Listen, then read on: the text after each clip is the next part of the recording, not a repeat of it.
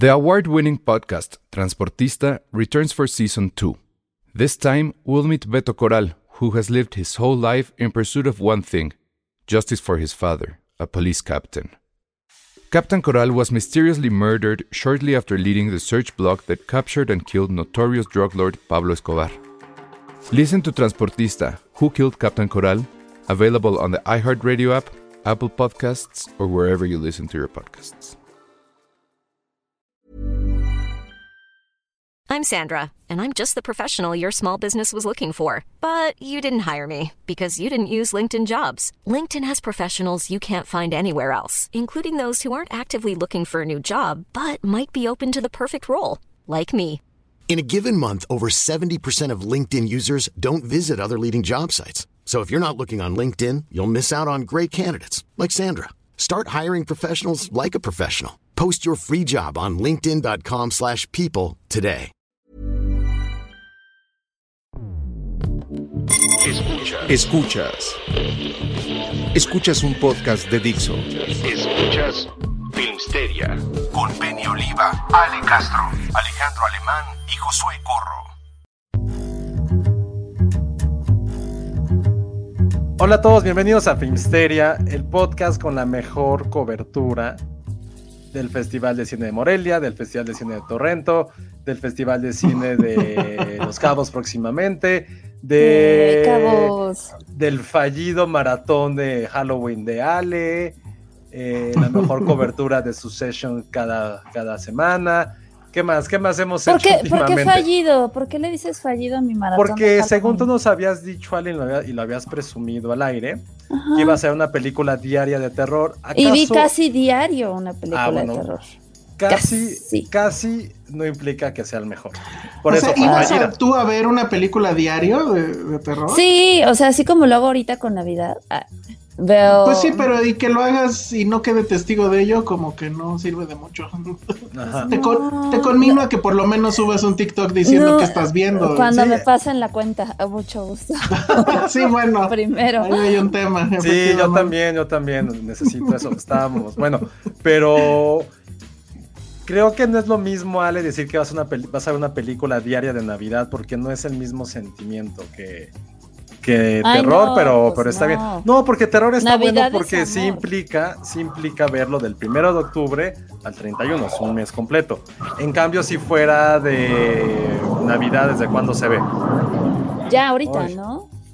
¿Que O sea, empieza- 24? De- No, termina, termina Halloween o Día de Muertos y empiezas con libritos como Nightmare Before Christmas o Gremlins, que puedes jugar No, en las dos No te hagas. Josué, ya estás poniendo el árbol. Y te vas preparando. Sí, pero es ¿sabes un qué es? gran momento para ver Harry Siento Potter, que no hay por ejemplo. 30 películas buenas de Navidad. O sea, para hacer el mes de Navidad no llegamos a 30. Penny, Pero ¿qué no opinas? se trata de eso. No sé, puede ser. Puede creo que sí, ¿no? ser que- lo que pasa es que creo que justo lo que hace a las películas de Navidad buenas es que muchas de ellas no son buenas.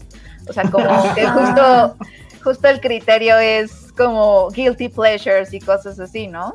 Exacto, yo por ejemplo sí tuve una época en la que literal lo que saliera que dijera Navidad, aunque fueran de estas de Hallmark, la veía porque decía, es Navidad, la puedes Exacto. poner de fondo. O sea, yo por ejemplo No, amo no, Last no. Christmas.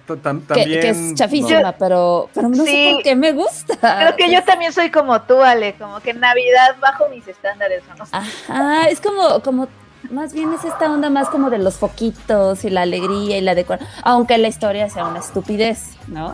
O sea, pero la pregunta es, ¿hay 30 películas que vale la pena invertir Yo creo- tiempo y verlas? Yo digo que no, no. sé. No, yo creo que es más bien que, que las encuentras en la tele. No sé si. Unas tú 15 invertís. sí, ¿no? Unas Ajá. 15 sí. Sí, obvio. 30 15 sí. no sé. Pues Y sí, aparte como te están diciendo, suena a reto, ¿eh? Es que terror aparte es un género. Navidad son películas con son Bueno, películas temáticas. Pero, eh, es también un género, en cierta forma. no, pero terror sí es un género, me refiero que sí. o Sí, sea, sí, sí, es digo, como decir sí. 30 películas de drama. Pues sí, hay miles de drama. Claro, tiene un lenguaje, tiene como. Sí, Navidad. Tienes O un reto. Es más, ¿cómo vamos a hacer que este reto se cumpla? Me gustó la idea de Elsa, o sea, que subas un TikTok diario, eso está bueno. Pero está para no bueno. ponértela difícil, tendrá que ser, ¿qué te gusta? ¿A partir del primero de diciembre o a partir del 24 de, perdón, del primero de diciembre o a partir del 24 de noviembre? Ajá. Ustedes Porque si no son Usted- como, no, si no son como 80 días a Navidad, Sí, como 80 son- días. tendría que ser el Sí, falta 24. mucho. Pero de qué, mes, en- ¿no? en, en qué consiste el reto, perdón? Que, Ah, que Ale Ale- dijo que iba a ver películas todo un mes de, de- Primero dijo Ale, voy a ver una película de terror todo octubre, no lo consiguió. bla, es bla, que bla. está, está complicado. Pues sí, Sí. pero ¿para qué dice? Exacto, es para qué está ahí diciendo. Entonces ahorita dijimos, Pero nunca dije que iba a ser con testigos. Pues sí, pero pues es que qué chiste. O sea, el Ah, reto aquí es dije. que subas un TikTok diario hablando de una película de Navidad diferente en cada TikTok, obviamente, Ajá. y que lo hagas con un gorrito de Santa Claus. Ay, no tengo gorrito. Oh, ah, bueno, tengo uno sea, de Mickey. la- Tengo uno de Mickey de Navidad. Ándale, pues ese, ya. Pero por eso. ¿a partir de qué fecha? Este, no sé, pues el, tu día, el 24, yo creo que sí, de este mes. 24, ok, el 24. Porque, ojo, también estamos, no estamos contemplando que hay otro subgénero de Navidad, que es el subgénero de Año Nuevo. O sea, como- No, como que- Las no, películas de Año Nuevo, más, o sea, son dos, son, juegan, de- pero son, son dos cosas similares, pero- diferentes. exacto. Na- Sí. Navidad se acaba el 24 y ya. El 25, el 25. ok, bueno, el va. 25, ok. Sí, no, no. Entonces tiene que Bueno, ser pues ahí, 24 tómalo, de, déjalo. 24 Tómalo, de déjalo. noviembre. Porque mira, Doctor Coloso nos, nos regaña y dice, Ajá. no digan cosas que no van a cumplir, siempre dicen que harán más TikToks y nada. Ya lo sé, soy un fracaso. Yo ayer se los juré que intent- intenté hacer uno y me tardé tres horas. Ah, Pero, ¿verdad? ah, pero ¿verdad? no, Es no, que- pero el mío es que no fui yo, es que el mío implicaba mucha, mucha edición. Mucha edición, Sí, sí. sí, sí, sí. Y yo también le mandé uno a Alan, lo voy a quemar.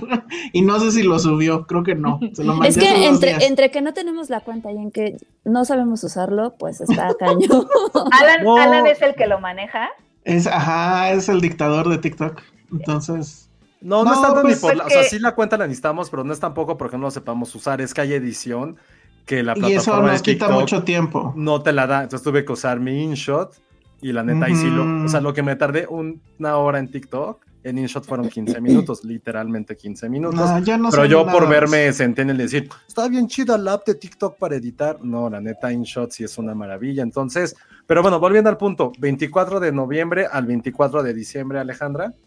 Ajá. Ok, con un TikTok diario. Ok. No Pero necesitas mucha Te pones tu gorrito, No. hablas, y ya. No, para nada, nada más Va. que haya, que haya ese testigo. Y queremos ver que la veas. ok. Cana- Pero Cannabis Tacos entonces, nos dice es Adobe una- Premiere. ¿Ah? Es una por, Por día. Por día. Ale. Ay, sí, mira, yo te co- así 10 ahorita te puedo decir, o sea, Sí, yo también Ándale, tengo la por- por- No andar organizador, no que no Elsa, va a haber haya. 10. No que no haya, pero, pero más bien como ver una película de Navidad diario es retador. es no, retador. pero seguramente ya las vio, o sea, No, pero ese- esa era mi pregunta. ¿Vale si ya las vio o Claro, las Sí, que ver? claro. obvio, Sí, sí. obvio, obvio. No, Sí, y también sí, quiero sí. incluir, o sea, es que siento que Disney tiene unos muy buenos cortos de Navidad. Eh, Era lo que iba a preguntar. ¿También se va? O sea, por ejemplo, el Navidad, una Navidad con Mickey me encanta porque empieza con unos cortos de, o sea, es el- un mini mini corto de del cuento de clásico de Charles Dickens. Y de ahí se vienen como cuentitos cortos de, de Santa Claus y cositas así que está, está lindo, pero son cortos, pues. miren. A ver, ahí les van 10 de Navidad así. No, en- pero antes, antes, Ana Fox, que ya aprendió la mecha hace rato, acaba de dar una muy buena propuesta. Yo me comprometo a hacer una lista del Airbox a ver si la aprueban. No la Va. tenemos que aprobar, a lo mejor no vamos a cumplir con todas las que pones, pero va a ser como muy buena No, pero recomendación que nos ayudes con eso. Es No, que- está, pero está padre que. Eh, Nos que van la a gente recomendar proponga. como las de terror horribles. Ay, que- No, las de. Navidad tampoco es que sean grandes películas. Yo sí voto por el tuyo, Ana Fox. Muchas gracias. las de Navidad Nos los compartes. alegría. Nos los compartes, Ana. Yo nos sí voto por eso. Muchas gracias, A Ana. ver, yo entonces sí. te hago la tarea o no, Ale. 10 películas ahorita. Ya, en friega. ¿Te las digo? Pero si las, si las dices, vas a verlas también tú, Elsa. Pues ya las vi. sí. o A ver, no, sí, no- ¿cuál, es- qué list, cuál, A ver, la, cuál- la- la- la lógica, la primera que todo el mundo piensa, que bello. es Home Alone.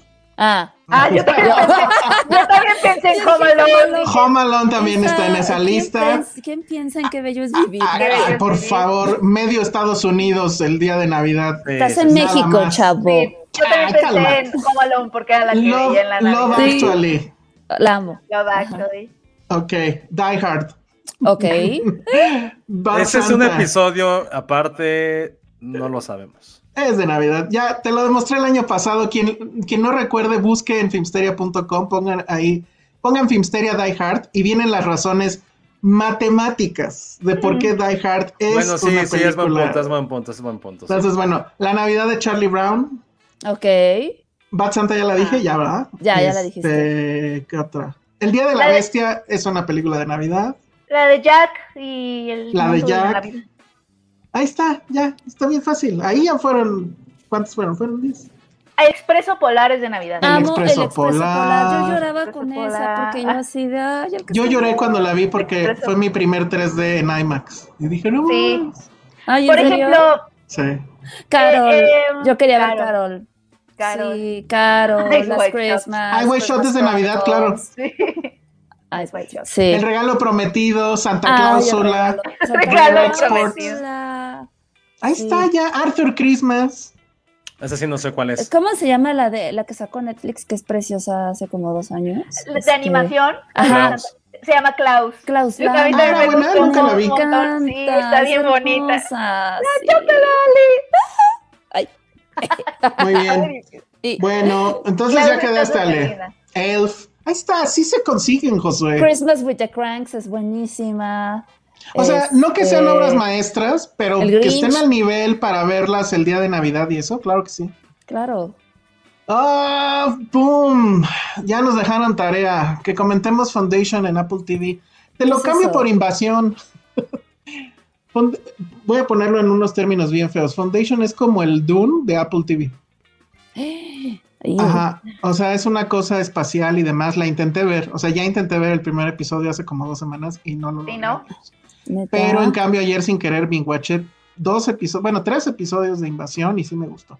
Sí. Pero bueno, tendría que, tendremos que cumplirle a nuestro amigo R. Kerak Yo que sí quiero ver Foundation. para ver Foundation. Conste. no, la, no la Entonces, tenían ni. Ayúdame, la. Penny, porque sí. Sí, Pues Foundation. es, es como que ver. la serie cara de, de esta, o sea, para ya final de año de Apple TV. Mm. Entonces, o sea, sí, la producción se ve muy impresionante, pero está basada en un libro de Isaac Asimov, es creo lo único que sé. Sí, yo leí una parte de ese libro hace muchos años. ¿A poco? como, Eso no es lo mío. Sí. Mm, sí, no, yo también la vi y dije Lo hice, no es lo mío. por, lo hice por chamba. Ajá. Pero igual te digo, no, te la. gracias. A mí la- también o me, sea, me da, me da curiosidad. va, conste, Penny, entonces eh, vas conmigo en esto. Sí, sí, de hecho la vi en, en Apple. Este, y, y la iba a empezar a ver ayer, pero ya no me alcanzaron las, las neuronas. No Muy puedo bien. creer que nadie haya mencionado la de Santa Claus contra el demonio, contra el diablito, la mexicana esta. Ah, eso Ay, tú, no, po- tú te acuerdas pues cada año. Sí. Josué, nadie pensó en eso. Ah, Rebeca Jiménez nos dice, mientras dormías de Sandra Bullock es peli de Navidad, no tengo idea, pero Ah, me un dicen por poquito acá que sí, sí. un poquito sí. Surviving Christmas con Gandolfini, nunca la he visto y suena bien, ¿eh? Ah, sí es buena. Buena. Ay, Milagro en la calle 34 me gusta. Ah, Oye, sí, a mí también. Oigan, Nada más pa- paréntesis, este Rebeca estuvo en Morelia poniendo películas Ah, en sí. 35 milímetros. Y estuvo, Estuvo ahí increíble eso, las ¿no? bambalinas y estuvo muy cabrón porque ya llegaremos a eso después, pero el nuevo teatro, el Teatro Matamoros, sí es una belleza para ver películas. Mm, muy Creo bien. que eso sí está muy cabrón, entonces igual ahí que nos comente qué fue lo que más, más le gustó del festival. Oigan, les tengo una Nice. noticia de estreno, que según yo sí es estreno esperado, que estuvo en, en Morelia y que aquí, oh, ya perdí el mail, pero bueno, acaba de llegar un mail. No sé si es algo que ya se sabía, porque ya saben que luego yo les vengo con noticias viejas sin querer. Pero Titán sí se va a estrenar en salas, bueno, eso ya se sabía, pero sí ya está confirmado que llega el 2 de diciembre A salas. Entonces, bueno, este mail acaba de llegar hoy. Y entonces eso, eso. Y luego la otra, la otra noticia fuerte, y aquí sí les voy a preguntar qué van a hacer ustedes. Pero Netflix nos sorprendió con el día de ayer, el lunes, ¿no? Más bien, que tiene nuevas tarifas. O sea, obviamente hay un incremento. Y la tarifa, eh, o sea, son tres lo- los paquetes que tiene, ¿no? El normal, ese se queda en el mismo costo, que creo que eran 129, ahorita les digo. Y los sí, que sí, subieron fueron el paquete, creo que estándar que le llama, y el paquete plus. y pues el incremento es más o menos como de un 12%, y entonces pues yo les pregunto qué opinan de esto. Todavía no, o sea, si van a contratar hoy, ya lo, lo- estas tarifas aplican. Si ya son suscriptores, me parece que a lo largo de este mes van a estar mandando a Netflix un correo, pues eh, diciéndoles esto mismo que, que les comentamos. Y pues ya para que ustedes tomen la decisión si se quedan en el plan que estaban, se van uno atrás, o de plano, pues ya. Yo soy muy malo con los porcentajes. Dime en sí cuántos pesos subió. Ahorita, ahorita te lo digo, estoy eh, justamente buscando la nota. Oh, es una Entonces- decisión muy difícil, porque en mi caso, o sea, mi Netflix es el de la familia. El agarré y yo decir, Mm. ay, lo voy a cancelar, es quitarle Netflix a mis papás. Pues ya pásales Ah, la charola. Sí. Entonces, este. Claro. Ay, no Mira, puedo. aquí, aquí les van las cifras. El plan básico está en 139 pesos, ese se mantiene. Luego está el plan estándar, que antes costaba 196, ahora va a costar 219 pesos. Y el plan premium, que antes estaba en 266, ahora va a estar en 299 pesos. Y bueno, para quien no lo sepa, el plan básico creo que es una sola pantalla, o sea, ya sea eh, televisión o dispositivo móvil. El estándar tengo entendido que son dos pantallas, igual dispositivo móvil o, o televisión, y llega hasta calidad HD. Y el premium son cuatro pantallas y ese es el que sí tiene 4K. Entonces, pues la verdad es que yo sí sentí que, o sea, como que no avisaron, o sea, no sé. Tiene, tiene un poco de un año y medio más o menos que había subido.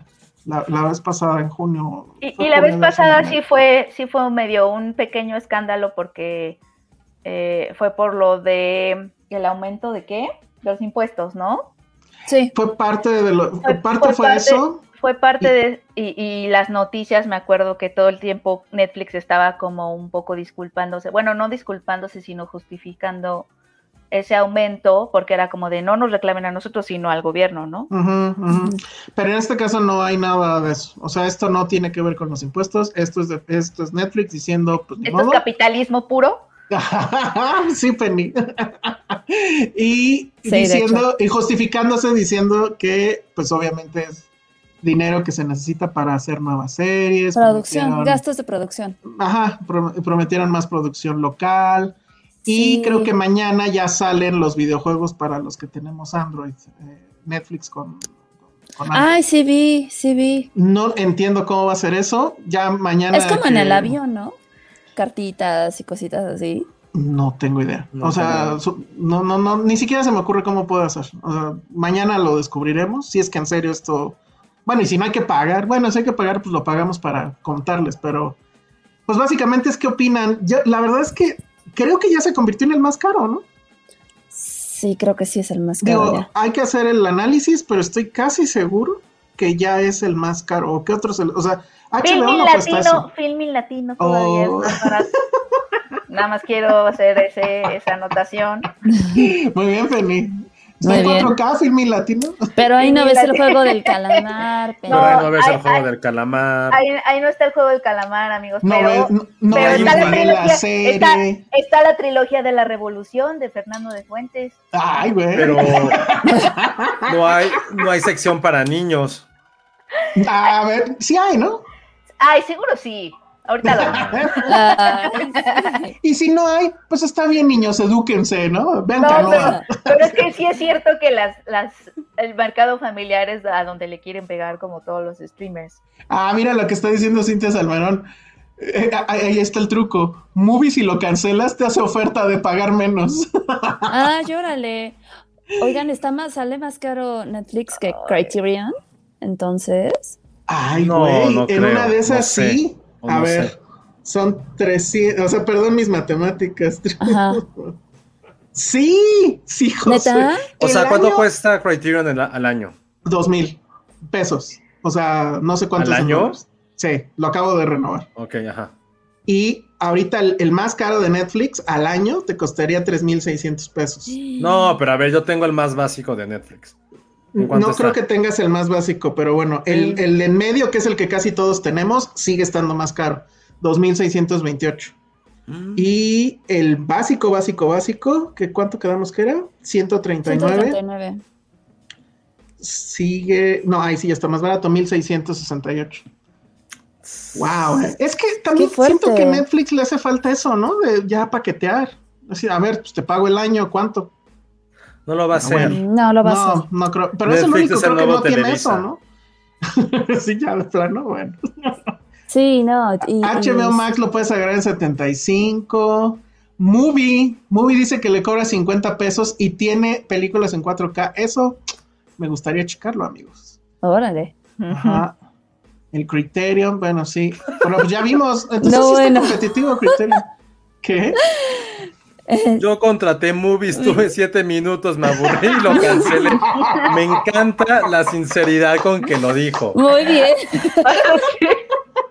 Pero aparte me encanta la narrativa, o sea, me contó una historia En, en tres- en- en en una siete, línea, pala- ¿no? en siete palabras. Contraté muy, estuve siete minutos, porque además los minutos son como muy exactos, sabe exactamente cuántos minutos estuvo. No manches. porque no son cinco, ni diez, ni los No, no se me compares. es- Siete.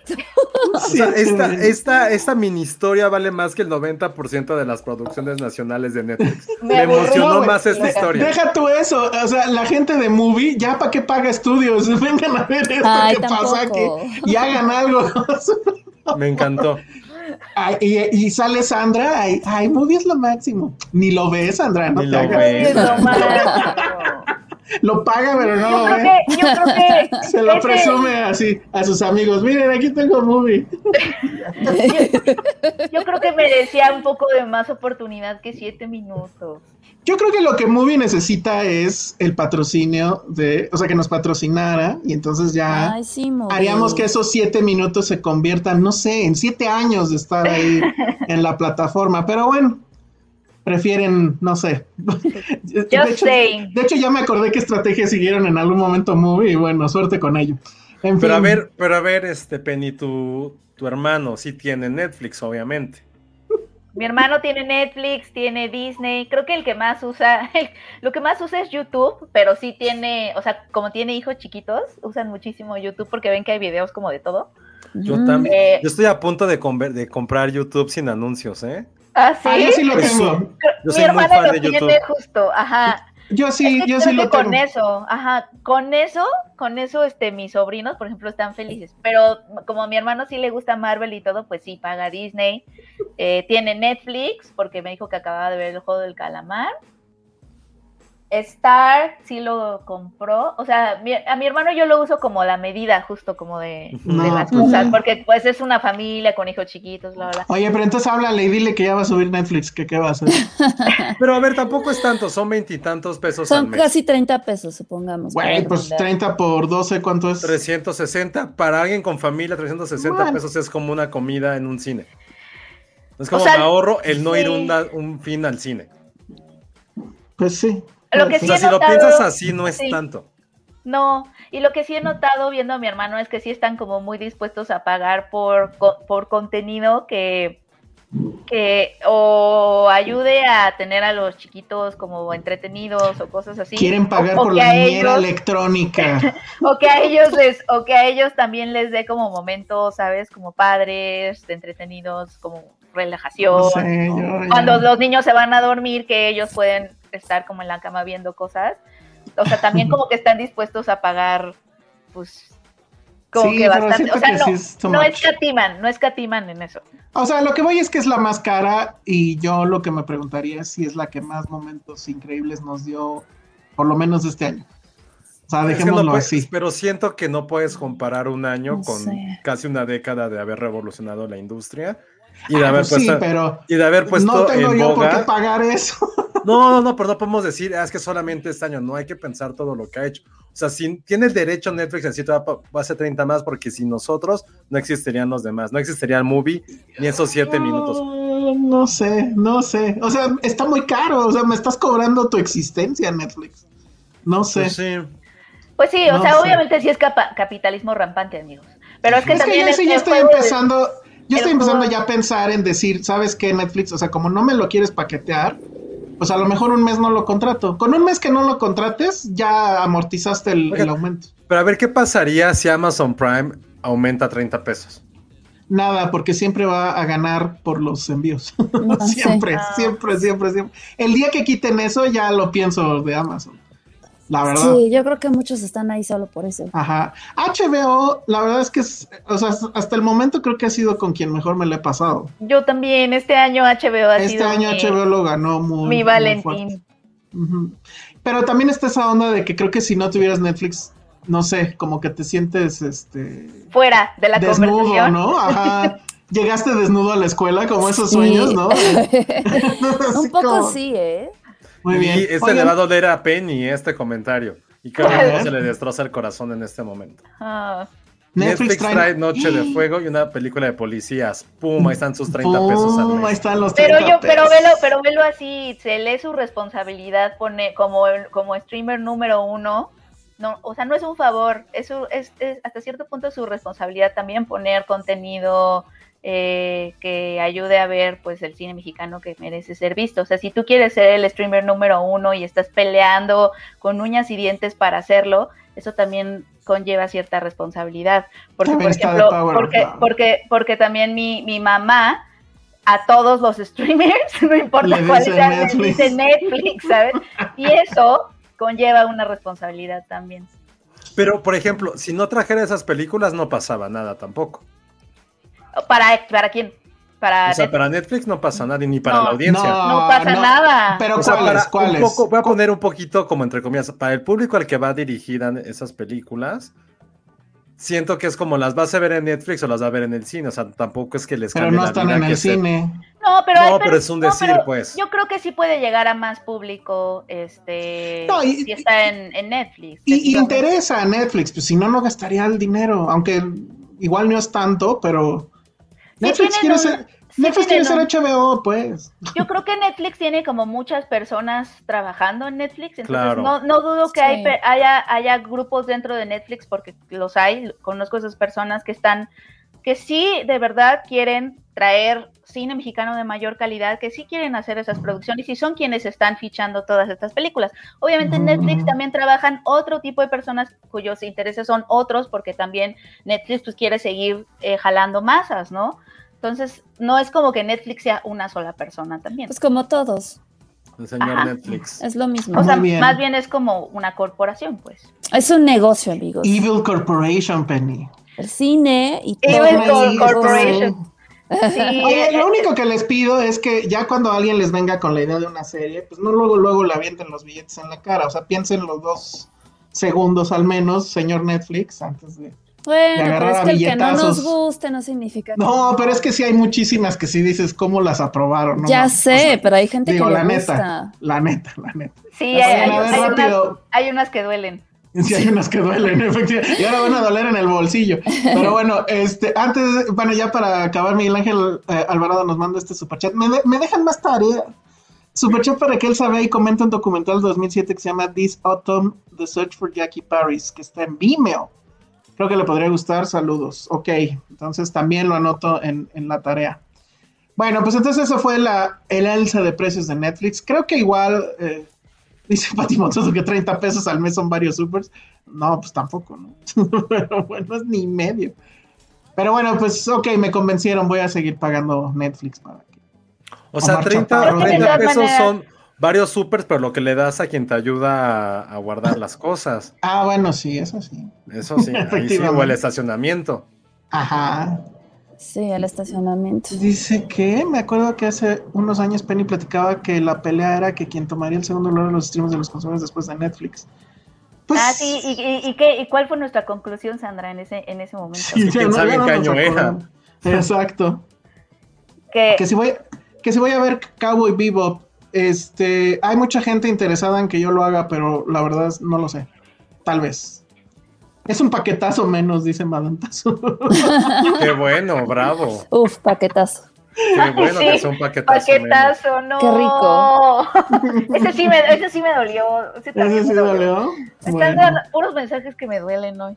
Oye, estaba viendo en TikTok una que mezclaba este ch- chetos de estos Flaming Hot con hot nuts y le ponía maruchan, un tajín, What the Guácala, fuck? sal, Alejandra. Valentina, limón. Sé que está No. asqueroso, pero No, pero Muy se los juro estoy babeando ahorita que se los Ale, digo. tú sí, tú sí habías visto que, se- que sí se comen la maruchan seca, ¿no? Sí, yo lo llegué a hacer. Yo, yo, y se sabe rica, yo siempre he querido probarla. Sí, le ponía un montón de limón. Sí. Bueno, a mí de niña me sabía rico. Muy Yo bien, solo fue- que usan las maruchans para como tapar hoyos. O Ajá. sea, Sí, agarran la está maruchan, cañón. la ponen como una pared Chale. y lo, eso lo resanan. Sí. Como la No. cerámica. Luego por eso se estómago. caen los edificios en los No temblores. manches, ¿en serio? Por eso uno comía de vez en Pues es que Yo- sí, ¿no? Te tardas no como sabía. tres meses en digerir una maruchan, según esto. Al parecer. Como una película de Iñárritu. Y seguro con mis intestinos me tardaré como cinco. Ana, Ana Fox me está shameando mi pobreza y dice, si 30 pesos son problema, tienes otros problemas más grandes. No contrates servicios de streaming. O- ok, Ana, voy a hacer lo que tú digas. Voy, a- voy a cancelar No, pero- StreamYard ahorita. Adiós. No, creo que, creo que siempre está bien cuando suben las tarifas, creo que es responsable ponerte a considerar si sí vas a usarlo o no, o sea, porque Mm. aunque sean 30 pesos, pues de todas maneras, quizá puedan ser 30 pesos que gastes en otra cosa que te haga más feliz. también. Ajá. Como, O no sea, sé, sí, se me no, ocurren muchas cosas. Te están echando mucho, mucha Ya, candela. ya se están empezando a pelear ahí ya, pues ya. Ya vi, ya no peleé, ya, ya, ya. No, pues ¿Quién es que Ana se puso loca. A ver, a ver, a ver. Ah, no, dice que No, no. pero a ver, no, Pero que ese no era mi punto de que no me dejaron hablar. Si HBO subiera a 30 pesos, ni te quejarías de esos 30 pesos. No nos hagamos. Pues no es te que, güey, quejarías. con esos 30 pesos todavía no llega ni al más básico de Netflix. O sea, O sea, entonces el punto es, no son los 30 pesos, es porque se convierten en el más caro. pues sí. ¿Y por qué O no sea, es HBO? A ver, es que luego la gente se enoja, pero en Es fin, el más lo voy a caro decir. contenido. A lo ¿no? que yo, a- sí, exacto. O sea, al final lo que yo intento decir es, digo, sí me parece que está muy caro. O sea, está más caro que Criterio. Criterio no está en 4K, supongo, pero sí tiene calidad HD muy cabrona. O sea, Pero métele la el- VPN. No, no se necesita. Es que eres el único que no sigue sin entender. No se necesita VPN para ver Criterion en México. Me voy a, No me voy a poner uno de esos este, botones que dice pregúnteme cómo. si los han visto esos, güey. Bueno, pero no, creo que ya voy a hacer ese episodio, ¿eh? Donde les enseño cómo, porque según yo además no es ilegal tampoco, pero me da miedo que pase algo, Criterion se dé cuenta y entonces, madres, pero bueno. Sí, exacto, mejor Este, no. Entonces igual mejor no. Pero mi punto al final es que yo me cuestiono y es una pregunta al aire. Sí, efectivamente, o sea, sí creo que es ya el más caro, habría que hacer los números, pero estoy casi seguro, si no es el más caro, es el segundo más caro. A lo mejor este, Disney y, y el combo con Star es mucho más caro. Pero la pregunta es esa, sí, sí, eh, se va empatado con la calidad. Es mi única pregunta, ni siquiera voy a decir sí o no. Y lo único que digo además, pues es que sí este año creo que sí he estado más tiempo en HBO Max y en Apple TV que en Netflix. Sorry. Sí, por eso era mi punto, que no es tanto porque sea Netflix o esos 30 pesos, sino que es como, este, como, ¿cómo decirlo? Como este gusanito que es como, güey, pero tú por qué? O sea, ¿por qué tú que no nos has dado nada o que estás haciendo como el nuevo Televisa quieres aumentarlo? Por eso decía, si se hubiera aumentado HBO, aunque se convirtiera en más caro, a lo mejor no nos dolería. Entonces, por, eso era Ahora- más, por eso era más bien mi pregunta, pero justo, ¿qué harían con 30 pesos más al mes? Pues es un café, no sé. No. 30 pesos más. Mm, hoy, ¿Cuál- un chocotorro. ¿Cuántos, cuántos ¿Cuánto cuesta, el, boletos? ¿Cuánto cuesta el Un chocotorro? Creo que están como en paquetazo, un Sí, esquite, son, son dos chocotorros. No creo que el paquetaxo cueste 30 pesos, sale ya. un esquite, ¡Ay, un Unos eh, esquites, sí. A- Ale ganó. una chilito torta de del que tamal, pica. una torta de tamal, este, Ah, la torta de tamal puede ser. sí, una tortita que- de tamal. Que Cintia suceder- dice, 30 pesos son tres nieves de medio litro. No, claro que Ah. no, ¿en dónde? Tu No. babka, Josué, tu babka que tanto Mi te babka, yo sí gusta. como ¿Qué es pan. eso? Es un pan con chocolate. Órale. Ah, ah, O generalicemos, ¿no? Pues la, el- el- la conchita de la mañana. es un heladito de este, McDonald's. Un heladito. Pero ojo, esto es al mes, ¿eh? O sea, no. lo Dice, te día, compras una mes. chela, Sí, claro, bueno. unos tacos de canasta. Uf. Es que, güey, o sea, tacos de canasta o la nueva de Omar Chaparro. Omar Chaparro, güey. Mm, ah, por eso digo que mejor mes con mes es así. A ver, a ver, Netflix, ¿qué me traes este mes? Mes con mes es una buena opción. Porque ¿No? si no, te compras tu chocotorro. O- o sea chilaquiles, O sea, como que primero del mes te dije, como la renta, así de, ese es mi contenido del mes. ¿Quieres pagar esos 30 pesos extra? Ajá, exacto. O como- Sí, no sé si alguien la ustedes renta viene y te recuerda. dice, mira, es la misma casa de siempre. ¿La quieres o este mes no? Este mes vives en, en la calle. Y tú sabes, Oye, pero además nuestra mente cortoplacista, nadie dijo ahorrarlos. ¿Sabes? O sea, sí se pueden ahorrar. Ay. Bueno, pero dijimos pura comida, Penny. De Blue, exacto. De Blue Velvet, así como de ahorrarlos. Bravo, Néstor Montes. ¿Qué dijo Néstor? Ah, ya ven, ya ven. está de muy- 30 a todos. Ajá. Ahí está, Exacto. efectivamente. Mejor a Ándeles. nosotros que a Netflix. Muy bien. Lo- a ver, ¿quién me dijo pobre hace rato? Ahí está Néstor Montes. Ana Me Fox, gusta cómo órale, Ana piensas. Fox. Pobre. Inver- Invertirlos en bitcoins, dice. ¿Es unos biscuits la integral? ¿Costarán 30 o ya están No. más caros? Eh, ¿Y yo en, costaban, Josué? en Morelia compré unos de 22 pesos, pero no eran los biscuits, no era el biscuit de chocolate, Oh. eran como las rueditas, como las tartinas. Pero ¿a quién le di? Ah, le di a Stevie y también se enamoró. Ya, yo soy como el embajador número uno de la integral. Ah, bueno. No, bueno. Eh, eh, eh, esa panadería o lo que sea ya nos debe mucho dinero. Nos debe dona más de de 30 Krispy pesos. Que ¿Cuánto ellos aumenten cuesta? 30 pesos y no hay ni un solo problema. Bueno, ya, pues entonces Netflix. La ya. conclusión es pinche. Y de la que te salvas Amazon yo- Prime. De la que te salvas Amazon. Es- es- es neta, sí, porque además eso de que Netflix es el nuevo Televisa, yo creo que Amazon es el nuevo Televisa. ¿eh? ¿Crees que, ¿Creen que también cada aumento de Netflix más bien sea como que lo- las personas pueden dejar los otros streamers, no Netflix, sino como de, ah, aumentó Netflix, eso quiere decir que ya no puedo pagar Disney Plus, bye Disney Plus. Sea, no sé si a lo Yo mejor creo que sí. No, Sí, no sí, sí. sé. no sé si las compañías también estén viendo a Netflix como de ya no, ya no, ya nos acomodamos, no sé, quién tenga el segundo lugar en México. Oye, si yo trabajara en Netflix es, ah, ¿nos van a dar aumento? Ay, no sé. No Todo es creo. Creo que sí les dan como bastantes prestaciones y así. Ah, sí. o- Les, les dan HBO Max. No, no es cierto.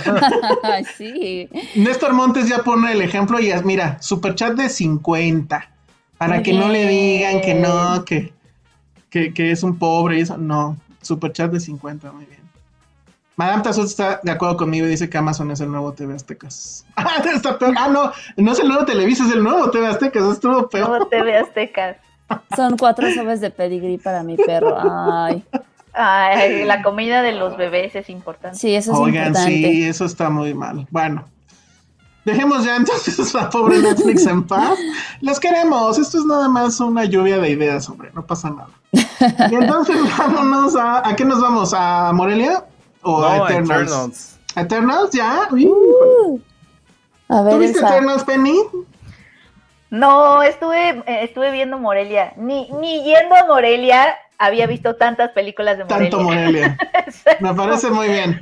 Pero bueno, antes de Pero llegar a eso, de Eternals. vamos, voy rápido porque fui el único que la vio. Pero antes quiero contarles algo. Ajá. Porque la verdad sí fue una experiencia Religiosa. horrible. ¿Por Y- qué? porque ya llegué a la conclusión total y uh, seguro también mi edad y lo que sea, pero creo que no hay peor lugar eh, ni en los este, círculos de Dante que una función de prensa de algo que tenga que ver con Marvel. Sí, Porque es- el público se portó esta vez de la chingada. Oh. Creo que había mucho más influencercillo, pero el asunto era que es una película, pues ya saben cómo son las de Chloe Zhao y que pues sí tiene eso, esta película que es chorros de escenas de gente hablando quedito. Ok. Entonces, como que pareciera que eso les prendió un switch a estos idiotas para empezar a hablar. Entonces, no era así de unos güeyes hablando, no, era un grupito aquí enfrente de mí, otro grupito atrás, el imbécil de aquí al- al- a la izquierda, que además ese sí, y perdón si me meto en una bronca, sí quisiera saber quién es ese imbécil.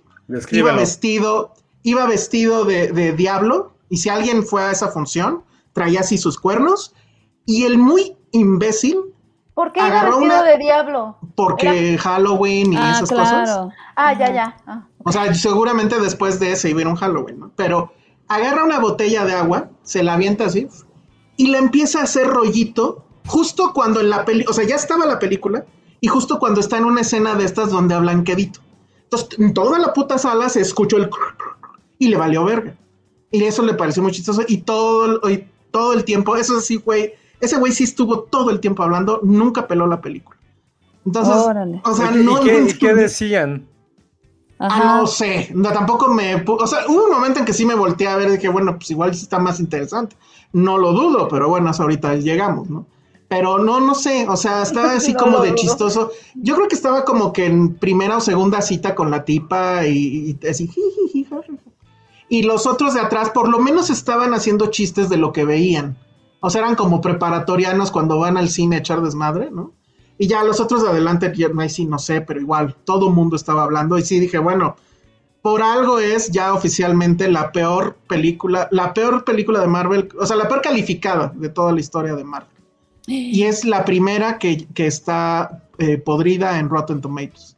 O sea, tiene menos de 60 de, de aprobación. Creo que Uh. tiene 56 o algo así. O sea, igual y ya estrenada se salva, pero bueno, Neta. así está la cosa. Oiga, nada más aquí un, la- un paréntesis. Nos dice Yanni, Sí. yo soy Sí, química y lo de los muy- tres meses que tarda eh, una marucha La en digerir es- Sí, es una alguien- mentira. Alguien Oye. lo dijo allá arriba. Cuéntamelo todo, Yami, por favor. ¿Me pasas tu número? Te doy el número. Es que son, es que son más. Es que es lo que no saben, ¿no? Son más. Necesito Son que más. me cuentes e- todo eso. Eso es lo tú que sabes. decían, eso es lo que decían antes, pero no Lo- sé. Pero lo del chicle sí era verdad, ¿no? De que un chicle se te queda ahí por años. No Ah, tengo no idea. tengo idea. No tengo idea. Oye, pero, Pero ¿qué bueno. dura más, la maruchan en tu estómago o lo que dura la pinche Eternals? Eh, No, creo que dura más eterno. Porque además esa es la otra cosa. Dura más que Dune. Ah, sí vi, oye. Dos Ya minutos basta más. con Pero, güey, no mamen. Sí, O sea- yo también. ¿Qué onda? O sea, yo también quiero poner Sí, una queja ahí. hagamos un change org Sí. porque estoy harta pasa. de que ya se perdió la calidad, o sea, se perdió esta esta onda de sintetizar, la capacidad de, sintetizar las Tienes que elegir qué pones. Ajá. Al, Ya al amigo, el, amigo del tweet de hace rato, del tweet, del comentario de hace rato de que entró a movie y en siete minutos va. Marvel, contrátalo a él para tu siguiente película. Te va a salir en una hora veinte, vas a gastar menos y va a ser un éxito. Sí. Montserrat dice que si aquí Chloe Sau sí critica más. Pero es que está horrible esto. Tú sí entendiste, Penny.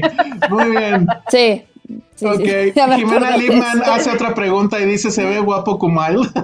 pues la verdad, sí, hijo de la chingada que Las, se puso las, preguntas de consolación absolutas. Sí, ¿no? Al menos Kumail es lo- valió la pena. Kumail es de lo mejor. Ok. ¿no? La verdad. Pero bueno, a ver rápido. Entonces, supongo que quieren saber de qué va o algo, ¿no? Sí, ¿quién, eh, ¿quiénes son los Eternals para ¿Qué empezar? Mira, carajos? ¿De qué carajos trata la película? Trata de resumirlo en las siete palabras. En las- en la- La- en siete las siete palabras. palabras de movie. A ver. Siete minutos. Dioses Siete minutos. eternos que cuidan la tierra. Esos son. Ok. Pero Son como, Como? Capitán Planeta y sus planetarios. Ándale, algo así. ¿Qué tipo? Son, son unos personajes creados por Jack Kirby. Por si no saben, pues Jack Kirby es básicamente un dios del cómic. Él trabajó primero, pero bueno, se ve que era alguien complicado. No tengo su biografía muy este, presente, pero él trabajó primero en Marvel, luego se enojó con Marvel, se va a DC. En DC crea dos personajes o dos eh, grupos de personajes que fueron muy, o que son muy importantes. El primero es Apocalypse, que es básicamente Thanos y los nuevos dioses. Y luego se pelea con DC, se regresa a Marvel Hmm. y hace esto, o sea, otra vez, lo que, lo que hizo con DC, que es lo que yo ya traía en mente de- en la otra, pues lo vuelvo aquí y lo, lo hago de nuevo, pero pues con otros nombres. Entonces, los nuevos dioses de DC son los Eternals de Marvel. ¿Y qué son? Bueno, resulta que hay, o sea, casi casi la película empieza en el Big Bang. Resulta que hay un dios que creó el planeta, te lo juro. Y Esto además ya empieza, me da mucha risa. eso ya me da mucha hueva, no mames. A ver, Y empieza además- planeta. Déjenme Ya- les cuento una historia. La humanidad empezó. Ajá, pero además empieza con letrerito tipo Star Wars, nada más que en vez de ir así en perspectiva, va hacia arriba. Ah, Y entonces, o sea, desde el primer minuto te está explicando algo la pinche película, ¿no? Entonces, bueno, empieza el planeta, lo crean unos dioses y hay uno, y una, ya se fue a le, de la, le dio tanta hueva que se fue. este, el, planeta lo crea un dios y entonces resulta que hay unas bestias que ya no me acuerdo ahorita cómo se llaman, pero son unos monstruos de CGI bien gachos, que de hecho parece que están hechos como con maruchan, porque son así como tripitas así. Y resulta que esos monstruos eh, van a, terminar con la humanidad. Estamos hablando de, de, la, de la era cuaternaria y cuando eran, no sé, algo así, ¿no? Entonces, este dios crea a los Eternals, que además son 10 los cabrones, o sea, no mames, 10 personajes ¿No eran principales. siete? No, son 10, güey. O sea, son 10 son diez dioses. son 10 semidioses. Ajá. ¿Y dioses de qué son? Oye, pero todo, cada uno tiene un poder así como, como de Ajá. los elementos. Miren, en realidad, o sea, ahí les va, fíjense, ¿qué es esto? Hay un güey que vuela y saca rayos por los ojos. O sea, Hay la chica, la chica esta que es como, es muda y que habla con señales, eh, eh, corre rapidísimo. Este, Flash. Kumail, pues Kumail nada más lanza rayos con los dedos. Pero bueno, es casi una Liga de la Justicia, eh, excepto que no hay un Batman. Oye, Pero y en estos dioses no había, porque yo tenía entendido esto, pero a lo mejor lo soñé. No hay entre ellos como estas, estas personas que mitológicas como Gilgamesh y Circe, que sí son pero- que sí son de los mitos, pues. Pero es nada más el nombre. Ah, o sea, no, nada o sea, que ver con la historia del Gilgamesh. No, no, no, nada, nada, nada. Ya, ya, ya, ok. O sea, básicamente ellos son, este, te digo, semidioses. Digo semidioses porque hay un dios arriba que los creó, ¿no? Y la jefa de todos, adivinen quién es, eso está muy bueno. Ay, Angelina Jolie. Salma, seguramente. No, Salma. es Salma. ¿Es Salma? sí. Angelina es como Wonder Woman. Oye, pero tengo entendido que el personaje de Salma en el cómic es hombre, ¿no? Y, Ah, en la buena película la, y en la película la hicieron mujer, según lo que yo había. No tengo idea. A ver si, si alguien, este. Si alguien dice. sabe, díganos. Ah, mira, esto que dice Jair Salgado, a ver, lo voy a guardar tantito, pero sí, sí, Jair, es cierto. Entonces, este, pues están estos dioses que llevan 7000 años en la, en la Tierra, y el tema es que eh, eh, eh, sus órdenes son que no se pueden o no deben de intervenir en cuestiones humanas. Entonces hay un momento, por ejemplo, que alguien está viendo que pues ya van a tirar la bomba de Hiroshima, pero no puede hacer nada. Hay un Entonces, ¿Para qué momento están? Qué conveniente. sí. ajá, muy ¿Para qué conveniente. los quieres entonces? Ah, porque supuestamente estos monstruos que se comen a los humanos, pues destruirían a la humanidad si no fuera por eso. O sea, sí está bien estúpido, la verdad. Oh, ok. Hay un momento apocalipto donde sale la conquista. Apocalipto, sí. Ajá, y uno de ellos dice, hay que parar esto porque es un genocidio. Y entonces sale Claudia Sheinbaum y dice, vamos a tirar las... O sea, está súper cuatro eso, ¿no? Pero sí pasa eso, o sea, hay, hay algunos de ellos que sí les da esta crisis de, no, sí tendríamos algo. que detener esto, pero no, porque Dios dijo que no, y no tenemos que intervenir, y, y por eso no detuvieron Hiroshima, no detuvieron el- este, la El conquista, holocausto, todo. no detuvieron el holocausto, ok, no se meten, no detuvieron a la 4T y no detuvieron a Thanos. Entonces, pero es así como de, ah, qué conveniente, ¿no? ¿De qué diablos trata? Pero ¿por qué no detener a Thanos? O sea, Ajá, Porque Thanos no es- te debes de meter en cuestiones humanas. Es que pero eso, Thanos sí destruyó, sí destruyó a la raza humana. O sea, sí era Ajá. una amenaza a los niveles que yo lo dicen. sé, pero se lo sacan con eso. O sea, dile a Chloe Zhao que está mal. Ay, sus mamadas.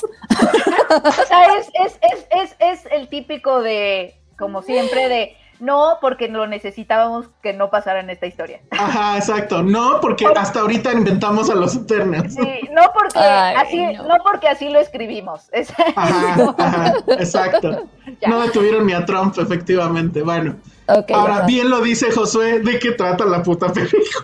Todo esto que les digo lo repiten una y otra vez porque empieza el tema con que, bueno, no empieza así, de hecho empieza al revés, pero bueno, el asunto es que en algún momento Salma ya les dice, ¿saben qué, chavos? Ya llevamos no sé cuántos miles de años aquí y pues la neta sí está bien aburrido. Mejor cada quien que vaya y haga su vida. Al fin que los pinches monstruos esos ya ni salen, ¿no? Han aparecido. Ah, ok, va. Y entonces unos se vuelven profesores, otros se vuelven, etcétera. El más cagado, y consta que no es spoiler porque viene en un clip que ya sacó Marvel, así como que ya aventando los chistes para tratar de rescatar algo. Kumail se vuelve actor de cine de Bollywood. Y la verdad es que eso sí está bien cagado. Ok. Entonces, total, que en algún punto, ya en la actualidad, sale otro de estos monstruos que parece sopa, pues, o sea, fideos. Ajá. Y entonces, ay, güey, ya regresaron los monstruos. No, pues hay que juntar a todo el equipo otra vez. Y entonces gran parte de la película es que van buscando a cada uno de los del equipo donde están, que han hecho. Y cada que pasa eso es otra vez, ah, es que ya regresaron los monstruos. No, ¿cómo crees? No, pues sí. Ay, qué cosas. Y este, y entonces así, así nos vamos. Como 80% de la película es eso, hasta que pasa algo, hay un giro de tuerca que obviamente no les voy a contar, donde digamos que ya hay un asunto de uh, decirle a Dios, oye Dios, si estás muy mal, o sea, este Dios que los creó, y obviamente todo va a acabar, como siempre, en una gran batalla final con chingos de CGI. Y pues ya. O sea, porque se relevan seguramente, ¿no? No, hay un tema ahí. Hay un, ah, ah, sí, un poco se revelan, pero hay una razón de hecho. Y pues básicamente es eso. O sea, ya. No sé si está checando su, su, su correo. No, es como de derrota absoluta, ¿no? Es ¿Por qué estamos aquí? O sea, ¿sabes? Como viendo esto. Y entonces todo eso dura más de dos horas y media. Sí, que son puras explicaciones. puras explicacionas. Ah, bueno, hay una cosa que sí es nuevo. Está súper ojete, porque aparte te dicen, mira, ¿te acuerdas de esta catástrofe? Pues no hicimos nada. La pudimos detener. Uy, ¿te acuerdas de cuando se murieron estos? Pues no lo hicimos tampoco. Diez cabrones 10 cabrones. Hay uno que sí hay un momento en que dice, ¿saben que están bien pendejos? Yo sí los voy a detener. Y otro les dice, no, pero es que espérate, porque es la evolución humana, tiene que pasar esto para que entonces pase esto y entonces Oye, ese señor. Y luego hay otro que es, podría ser un poquito como el Batman, que inventa cosas, ¿no? Entonces ya le quiere dar a la humanidad, por ejemplo, en la época de, de la rueda y el arado, este güey ya les quería dar el motor de vapor y entonces dice, no, espérate, todavía falta porque bla, bla, bla. Y yo así de verga. Oye, Elsa, te van a preguntar cosas, ¿eh? eh Pregunta Dani Crespo, sí. Y Gemma Chan. Ah, va, venga. Gemma Chan, pues está desde el principio. En realidad, o sea, son 10, pero los que importan es el que creo que salió en Game of Thrones, pero yo lo vi en, en este. En, guardaespaldas. guardaespaldas. Gemma Chan, este, Kumail, el, el, asistente de Kumail, que es el mejor personaje. O sea, se, se roba la película. ¿Y quién más? Pues nada más, o sea, ya los demás se van como que rotando. Salma, la verdad es que tampoco hace demasiado. Sí sale Harry Styles al final, ay, pues no voy a decir eso, pero bueno, eso ya se sabe, ¿no? Sí lo Yo no tenía idea de nada de eso. Yo no lo sabía, pero me, no me importa. No lo, no lo puedo confirmar ni negar. Este, hay dos escenas postcréditos hace rato me preguntaban, y eso sí está bien loco, que, si hay, que hay unas referencias a DC, efectivamente. Mencionan a Superman y a Batman. Y sí es así como de wow. ¿Y, cómo, se comportó la gente a tu alrededor cuando eso sucedió? Eh, sí hubo conmoción, pero siguieron hablando los, el pendejo de al lado de los cuernitos los mencionan como, como gente, o sea, como héroes que sí existen en la realidad. Hay un momento donde uno de, los, a uno de los Eternals, un niño le dice, eres como Superman. Y así de, güey, ¿qué pedo? Y luego hay otro entre ellos que a uno le dicen, ah, sí, este güey es tu Alfred o qué. Y así, ajá. O sea, y hay, en la pelea final hay una batalla que prácticamente pues, es Flash contra Superman. Y la verdad es que esa batalla está padre, pero porque te recuerda a Flash contra Superman. Ok. Entonces, pues básicamente. si quieren que digas lo del giro de tuerca, ¿eh? No, no lo voy a decir porque eso sí está fuerte. Lo que decían de, lo, de la onda gay, sí hay onda gay. Es todo lo incluyente que puede ser. O sea, hay este. Todas las razas. Hay un gay, hay todas las este, razas, todos los colores. Este, está lo del, eh, lo, del, lo de la chica muda este, la líder es mujer, este, you name it. O sea, ah, bueno, hay un, hay un niño, es una niña, que el problema es que ella se queda niña todo el tiempo porque pues no crecen y no envejecen. Entonces no sé si eso ahí... ¿Como en Invincible? Em, ¿Invincible? Ajá, la niña que se convierte en monstruo. Bueno, no estoy... No, ella como que es Benjamin Button, no, no, no se queda niño. Va... No, ya. O sea, se queda, ajá, sí. Ah, ya, pero a lo mejor eso podría ser como un comentario sobre el asunto de los cis y eso, que la verdad yo no entiendo mucho. Pero bueno, podría ser. Entonces, bueno, pues hay algo. Ah, ah, está eso. ¿Y qué más? Bueno, y nada más. O sea, que sí, sí sale Harry Styles. Sí, sí sale Harry Styles. Y la verdad es que es uno de los mejores momentos de, la película. Sí. Oye, Es- amigo que dijiste que a los siete minutos te aburriste de movie, espero que si vas a ver Eternal, te salgas a los siete minutos también. No, siete segundos, güey. Sería siete lo más coherente de tu parte. Que nos cuente, que nos cuente. Sí, Oscar Sánchez, 17 minutos de Eternals y me aburrí. Pero bueno, al final el punto aquí es, y pues yo creo que con eso ya sería para acabar, la verdad no hay más que decir. Pero el Qué asunto es, qué Dale. fraude este tema de soy Chloe Zhao y les voy a traer el cine independiente a No, Marvel. Claro, eso no va a pasar. No No, pues pasó. no, y, y si lo único, o sea, lo único que lleva a la mesa es pues, las, las escenas en exteriores. No, Que es que así como de, güey, ¿te cae que eso es súper innovador? No, Qué mal ¿qué- está Marvel, ¿no?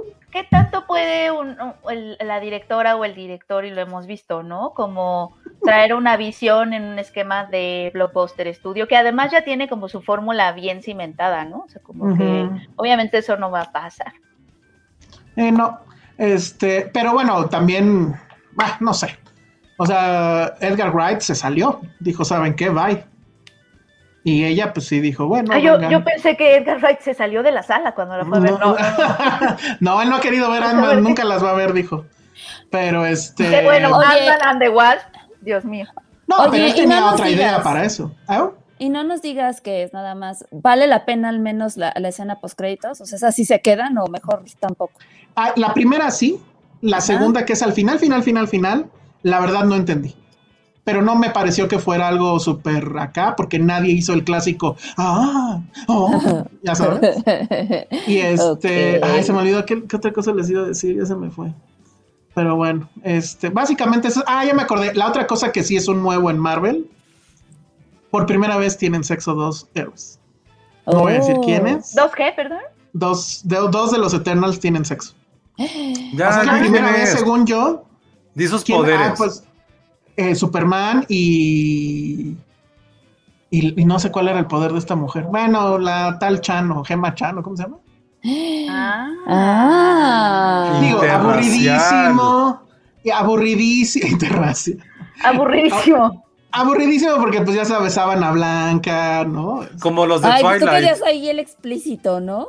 Ay, güey, pues, Pues no, sí, pero ¿cómo por lo cojo menos un héroe? más- ¿Cómo cojo un Ajá, superhéroe? exacto. O sea, el misionero Pero no, porque se si me no hace muy aburrido no para alguien que es como ver. Superman, ¿eh? O sea, vuelas.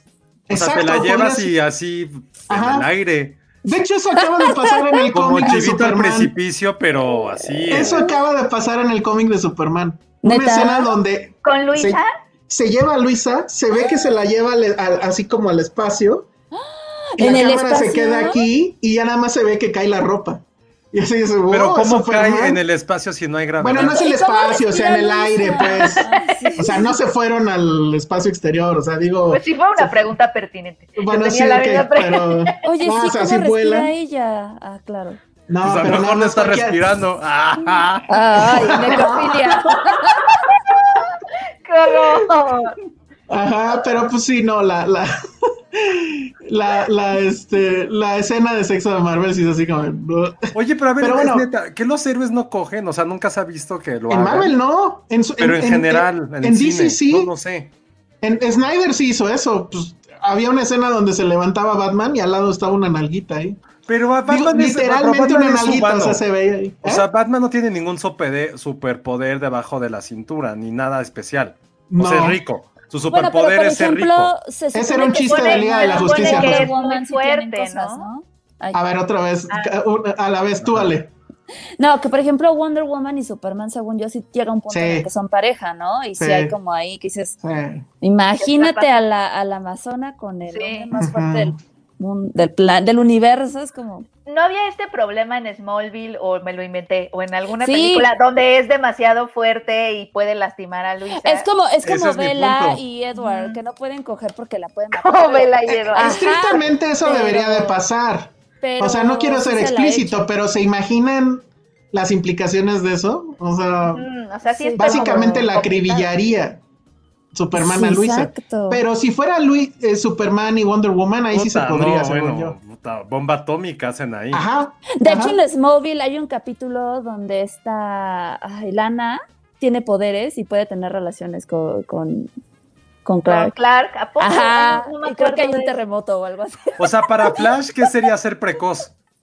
O sea, Flash todo lo hace rápido. Ese güey no conoce el mundo o sea, la velocidad normal. Ay, no, sería muy aburrido con Flash. Sí. Pero- Pobrecito, o sea, el güey.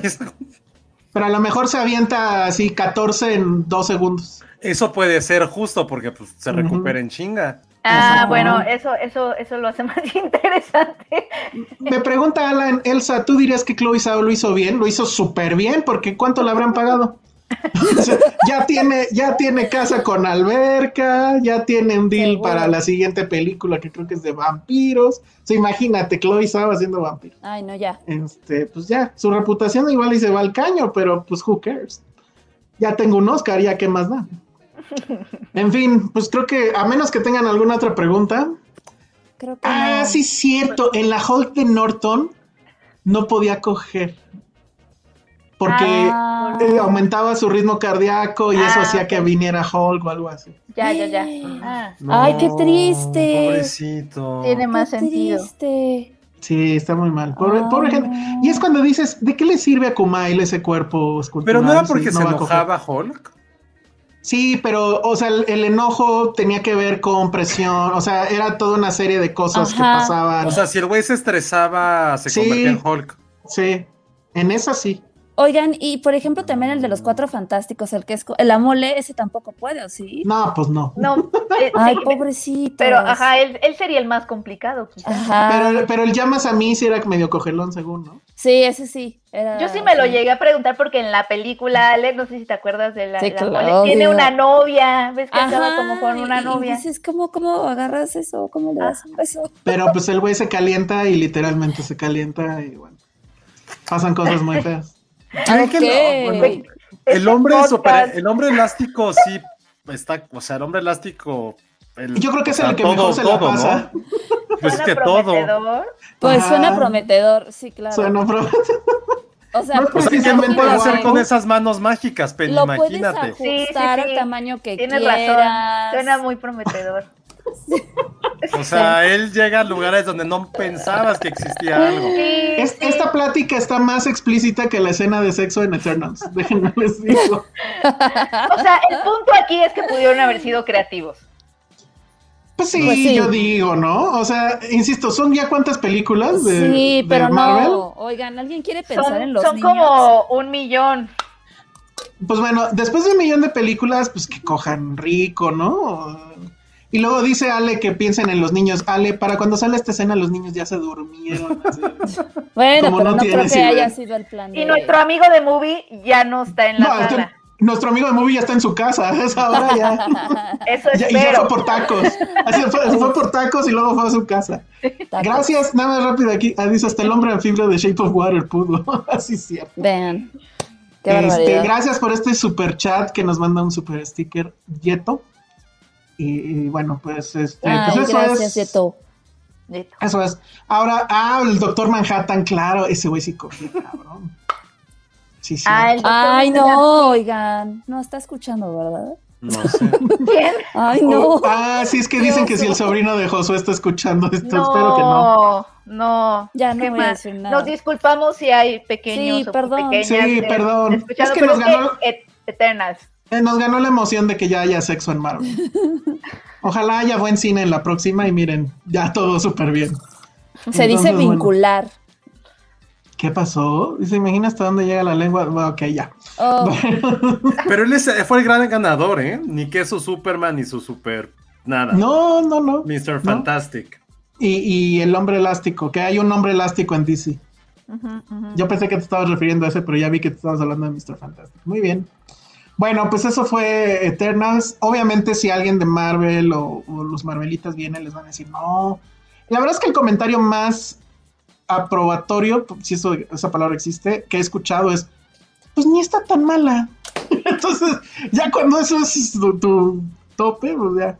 Oye, De ¿y esta abajo. tontería en bueno, no, la película X, ¿en qué tontería de, la de las fases entra esto? ¿O es Ah, algo no, aparte? Creo que es la cuarta, la quinta.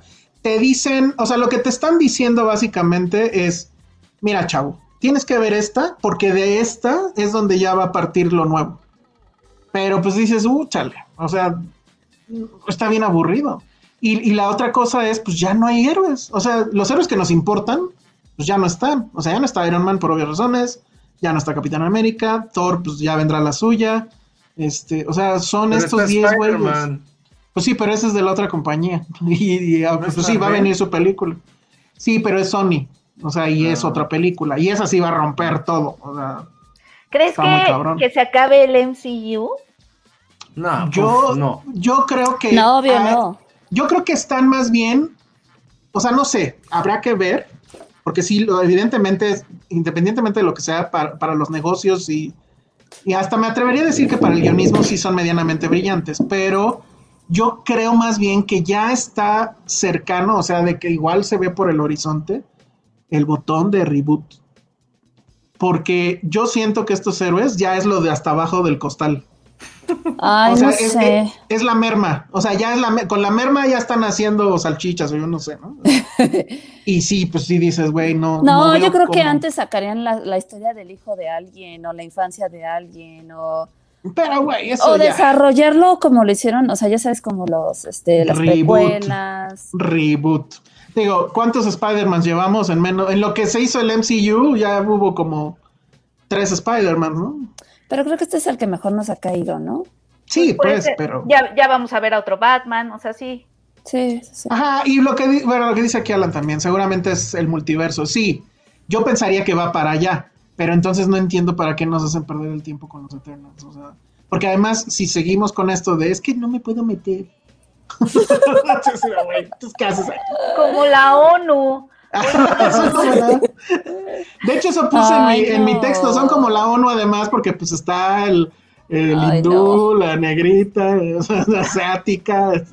O sea, era como un Street Fighter de en película. Ándale, sí. Pero aburridísima. Y luego los putazos, pues están bien genéricos, porque todo es, ay, ahí viene el monstruo este que come gente. Ah, Ah. vamos. Y luego Kumail que le hace así. Pues, está muy chistoso. Ya, Ay, adiós no. Eternal, demasiada importancia. Sí, ya, Bueno, la última pregunta. ¿Qué prefieres, Ujú. Eternals o Dune? Uf, no, pues sí, Dune. Oigan, ya vi Dune y ok. Ah, a ver, ¿qué pasó? O sea? Ese es mi review, ok. Este, Está ok. Está es que, o sea, pues como ya, digo, ya sabía el final. este, la vi y, o sea, mm, ah, mm, no, pues ok, o sea, no, Ya, me encantó. Esos son los siete minutos de Esos Penny. son los- Esos fueron los siete segundos de Penny. Sandy. Sandy Pineda, te, te fallé porque sabemos que somos fans de Denis Villeneuve, pero híjole, no, es como una gran introducción a algo que nunca llegó y además, este, no sé, me faltó sentir el mundo, como que no sentí el mundo, estaba, era, no sé, no me, no me dejó estar en el mundo. No, no. No se Ahora, siente el calor, la no la pudiste ver en IMAX. Lo intenté. Es que intenté lo que- ir al cine. Sí, para quien no sepa de qué está hablando Penny, vayan a nuestro capítulo anterior en eh, eh, Spotify o en iTunes. En iTunes de preferencia. Eh, mis postcréditos. Y escuchen los postcréditos de Penny donde cuenta la triste y fabulosa historia de cómo intentó ir a ver Dune. En, en Acapulco durante en el huracán. Rick. Du- durante un huracán, efectivamente. Mm. Pero sí, no, no, no, no, no, no, no, fue- no me. no ¿Tú leíste el libro, Penny? Porque te están preguntando que si se parece al libro. Yo no tengo idea. No, la verdad es que yo no leí el libro, ahora sí que la estoy juzgando por lo que vi nada más en pantalla y lo que extrañé muchísimo de Denis Villeneuve es que él es muy bueno como para hacerte sentir las imágenes, ¿no? La pesadez, el calor, la arena, el polvo. Bueno, el calor, eh, yo jamás Digo- sentí el calor, ¿eh? O sea, No, no, no, bueno, o sea, eh, para nada, yo no sentí nada de esto en Dune, o sea, como Sí, que. Justo no, no me dejó estar como en el mundo, no, no me sentí ahí y eso es mucho de Denis Villeneuve, que justamente es lo que yo creía que un poco lo separa como de lo genérico. Él hace estas historias grandísimas que podrían ser blockbusters, etcétera, pero les da como otra sensibilidad. Y aquí no la noté tanto, como que sí quería contar mucho, todo, y dura muchísimo. y es una gran Y- y- y- introducción. Y, y lo que les decía, ¿no? O sea, ya rumbo al final, o sea, la primera vez que la ves es, y cuando no sabes nada es así de, no manches, y todavía no sale Zendaya. O sea, todavía falta que venga Zendaya y pues por lo que se ve, pues que se enamore de Chamalet y ya vamos en dos horas casi media. O sea, no- ¿cuánto le falta a esta película? No, y, ella nada más está, está en y de repente, sus sueños y también yo sí sentí rarito, yo sé que seguramente así es el libro, pero bueno, también el punto es ir actualizando nuestros propios mitos y nuestras propias historias. Yo sí sentí rarito que la tribu eh, de los, ay, tienen, ¿cómo se llama? de estos que Los- viven los en la Fremen, la tribu de los Fremen estén esperando al Mesías blanco. Ah, sí. Eso, eso, yo sí sentí extraño, o sea, como que Bla- sí lo- blanco, flaco y mamón. Sí, yo, yo sí me hizo un poquito de ruido eso, como Sí. para estas alturas, pero bueno. Bueno, pues eso ya fue Dune y ya, ya es un hecho que va a haber segunda parte. En teoría le fue bien económicamente hablando. Yo digo que quién sabe. Yo digo que están queriendo como que tapar, si no el fracaso rotundo, pues sí, unos números que para la pandemia son buenos, pero no para un blockbuster de este, o el blockbuster que quería hacer. ¿no? En fin. Bueno, pues entonces ahora sí ya vámonos a Morelia. ¿Cómo le vamos a hacer, Josué? Nos va, nos va. Ah, bueno, es que falta. fa- bueno, Penny sí vio cosas de Morelia, yo también. ¿Qué hacemos? ¿Hablamos de lo que más nos gustó o, o cómo le hacemos? Que entre en Sandra y Alan. Sí, también. Ahorita, ahorita No, van a. Sandy, te fallé, Sandy. Te fallé, pero, pero ahorita te va a venir a decir algo. Denis Villeneuve sigue estando en mi corazón. Parece muy bien. Sandra, estoy casi seguro que ya estaba en pijama, pero ahorita hacemos que entre. No se preocupe. Pero a ver, mientras, Josué, tú dinos, ¿qué tal? ¿Qué te pareció Morelia? ¿Cómo estuvo Eh. allá? Porque ustedes sí estuvieron allá. ¿Qué Ajá. quieren preguntar? ¿Qué quieren saber? ¿Cómo lo vivieron? ¿Cómo estuvo? ¿La cocina sigue siendo rica? ¿La cocina? Este restaurante que nos gusta tanto, ¿cómo se llama? Ah, Lu, cocina Lu. Sí, ese. Sí, bien, ahora estuvieron, estuvo particularmente lentos, pero bien. Eh, ¿qué, qué pasó en Morelia? Así como de contexto más allá de, de las películas. Eh, evidentemente sigue lo mismo, son tres sedes distintas, bueno, son dos sedes grandes, que es Cinepolis Centro con Cinepolis Las Américas. Eh, abrieron una nueva sede, que es ese teatro que les digo, que se llama Matamoros, que está Está bien padre, ¿no? Zócalo. Está increíblemente bonito. Eh, es realmente un teatro tal cual, o sea, es- se ve como la tarima donde, donde ocurre el, escen- donde el escenario, donde eh, ocurren los, eh, los shows en vivo. Ahí pusieron una pantalla bastante grande, lo cual se me hizo muy, muy interesante. La misma dinámica de siempre. pues sí, evidentemente pues no iba a haber esas grandes alfombras rojas con las cuales pues muchos crecimos, que nos interesaba. Ahorita pues ya, ya no está, está pasando eso. Y pues la verdad, eh, hubo buenas películas, la selección mexicana ahorita platicamos de ello, pero en particular, pues fue un festival que más allá de, insisto, creo que Morelia sí vas como un 20% a ver películas, el otro 80% es para convivir con gente que conocías, que vas a conocer. Y creo que esa es también un poco la magia de un festival así, y no solamente me refiero en México, sino también internacionales, eso ocurre, ¿no? El chiste es como discutir lo que estás viendo, eh, preguntar qué es lo que vas a ver. Entonces, son diferentes estatutos que ocurren durante un festival de cine, que la verdad teníamos ya un rato sin ir porque teníamos todo en digital, pero creo que eso es la magia de lo que, de lo que ocurre en un festival así. Entonces, por esa parte estuvo bastante, bastante bueno. Y, y ya están aquí con nosotros Sandra, San- nuestra Sandra la Regia, ¿Cómo andan? y Alan, Hola. que Alan en particular pues fue a perder su virginidad allá en, en Morelia. Fui a, déjenme, quiero, justo hablando de la burbuja, fui a perder mi virginidad en la burbuja. Antes, miren, ahorita, ahorita regresamos a esto de la Eso se escucha Solo muy mal, pero Uno dejar- se, quiero- uno se quiero pierde dejar- ahí. Quiero dejar una pregunta para los, para, para los podescuchas. Ustedes en los comentarios díganos cómo es que se imaginan la burbuja a partir, si, si lo conocen, no digan nada. Los que no lo conozcan, digan cómo se lo imaginan a partir de todo lo que han escuchado en este podcast, en estos últimos cinco años. Y ahorita, ahorita regresamos a esa Sí. Como que pollo. Espero que no se, que si, que después de escucharnos y si van, no se decepcionen. es que creo- tengo la, Es la- que- la sospecha de que Alan se super decepcionó. Él Ah, ya ya, estaba Alan. pensando en Sodoma y Gomorra con tacos, ¿no? Sí. Y no, no, que- Yo ya estaba así pensando en regresar y quitarme penicilina o algo, porque. Pero ahorita, ahorita regresamos a lo de la burbuja. Muy bien, Yo fui entonces, toqueteado en la burbuja nuevamente. ajá, otro de nuestros tantos mitos. Yo Bueno. no, sí, yo no, yo no, yo no sé, y creo que muchos que escuchas no saben qué pasó en eso que, ¿De la burbuja? que, que es tabú en, en No, para- yo creo que ya, o sea, si son fans de Filmsteria, lo sí, saben. ya lo saben todos. Me Pues acuerdo ya, que... ya me, reco- ya me Yo no lo reconcilié. Ah, sí. Ya. ¿En, este, ¿En esta edición? No, desde otra vez que ya había ido cuando todavía trabajaba Ah, en, bueno, sí. en, en Cinépolis. Pero no, pues ya. Fue así de. Fui toqueteado. Entonces dije, no pasa nada. O sea, pero no mal, o sea, como, como bien, pues. Entonces. Sí, nada que no haya pasado Toqueteado alguien en el metro. Ya. No, toqueteado mal es cuando sin tu. con- O sea, si es algo fuerte, aquí fue como más. Como No, ahora- diferente, pues. Haciendo esto no ayudas a nadie. Ahí muere, ahí muere. O sea, Les, les podría describir qué movimiento con la mano estaba haciendo Josué, pero como hay niños presentes, ya. No, Ya pero los no. pervertimos lo suficiente con lo O de sea, Eternals. no, no, no, no fue como Eternals, no, fue más bien así como. No, aquí sí hubo más fricción de. Sí, sí, sí. bueno, a ver, entonces, ¿cómo le hacemos, Josué? ¿Que nos digan su película favorita o, o, o qué se te ocurre? Tú, tú, a ver, primero, sí, o sea, todos vimos películas de Morelia, eh, nosotros estuvimos aquí.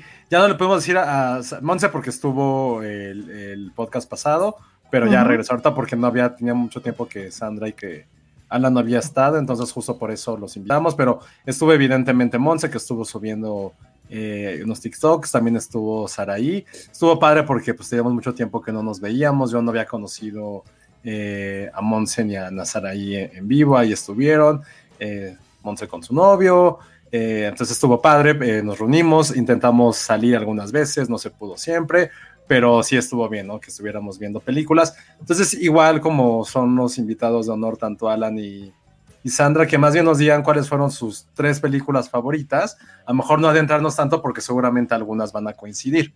Sí, exacto. Exacto. Y sobre todo, bueno, y, y después igual Penny, que también vio muchas, yo vi algunas. Igual y yo me reservo, si quieren, porque sí vi la ganadora. Yo también vi. Ah, bueno, sí, cierto, y es un tema casi Eternals. Pero Entonces, más a ver, bien, más, más bien puede ser, ajá, como Ay, dice no, sí, que. Que Alan y Sandy este, guíen la conversación ustedes sobre empiecen. las Sí, vayan, las que- vayan. las que primero. Sandra, dinos tus Sandra vio tres. como 20. Yo vi Sí. 15. No, bueno. Órale. Ah, muy bien. Y estuvo como un en Morelia también. Ay, sí. Eso es otra plática. Sí, estuve ¿Y, y- cervezas cuántas fueron, Sandra? Ay, pues, ¿qué te puedo decir? Bueno, a mejor ya, dinos tus películas, tres películas favoritas de Morelia y quien esté comiendo chicharrón, porfa, apague su micrófono. Sí, A ver, este, bien rápido, digo, la, la que más me gustó y, y ya platicaron la semana pasada fue Titán. Realmente sí, sí es súper mind blowing. Es una película, ya yo platicaba hace días que, que es una película que, que es como el claro ejemplo de que todavía se pueden contar historias originales, ¿no? O historias que ya hemos visto, pero contadas desde un género y desde una perspectiva distinta, ¿no? Entonces creo que, que esa película tiene un poquito de todo. Eh, y, y creo que sí, ah, hubo gente que se salió de la película, de hecho. Ah, y- genial. Entonces ya con eso dices, es una buena película, ¿no? Me encanta cuando eso Órale. pasa. Pero no como movie que se salieron a los siete minutos. No, exacto, como una buena salida, como de qué estoy viendo, no, no, no lo entiendo. Así es. Este, y bueno, Titán fue la que más me gustó. Luego después un documental de Edgar Wright, el de Sparks Brothers. La verdad me gustó un chorro, o sea, cuenta toda la historia de, de esta, de este dúo, de esta banda tan, tan mítica. Este, y pues sí, literal, desde que empezaron, que se creía que incluso eran ingleses, porque pues no se sabía tanto de ellos en, acá en Estados Unidos y así, hasta incluso Annette, o sea, por ahí ves a Leos Carax, ves a Adam Driver en el documental. Este, y por ahí pues hay muchos insertos de, de muchos artistas, actores, productores, músicos, por ahí ves a Duran Duran, por ejemplo, siendo entrevistado, ¿no?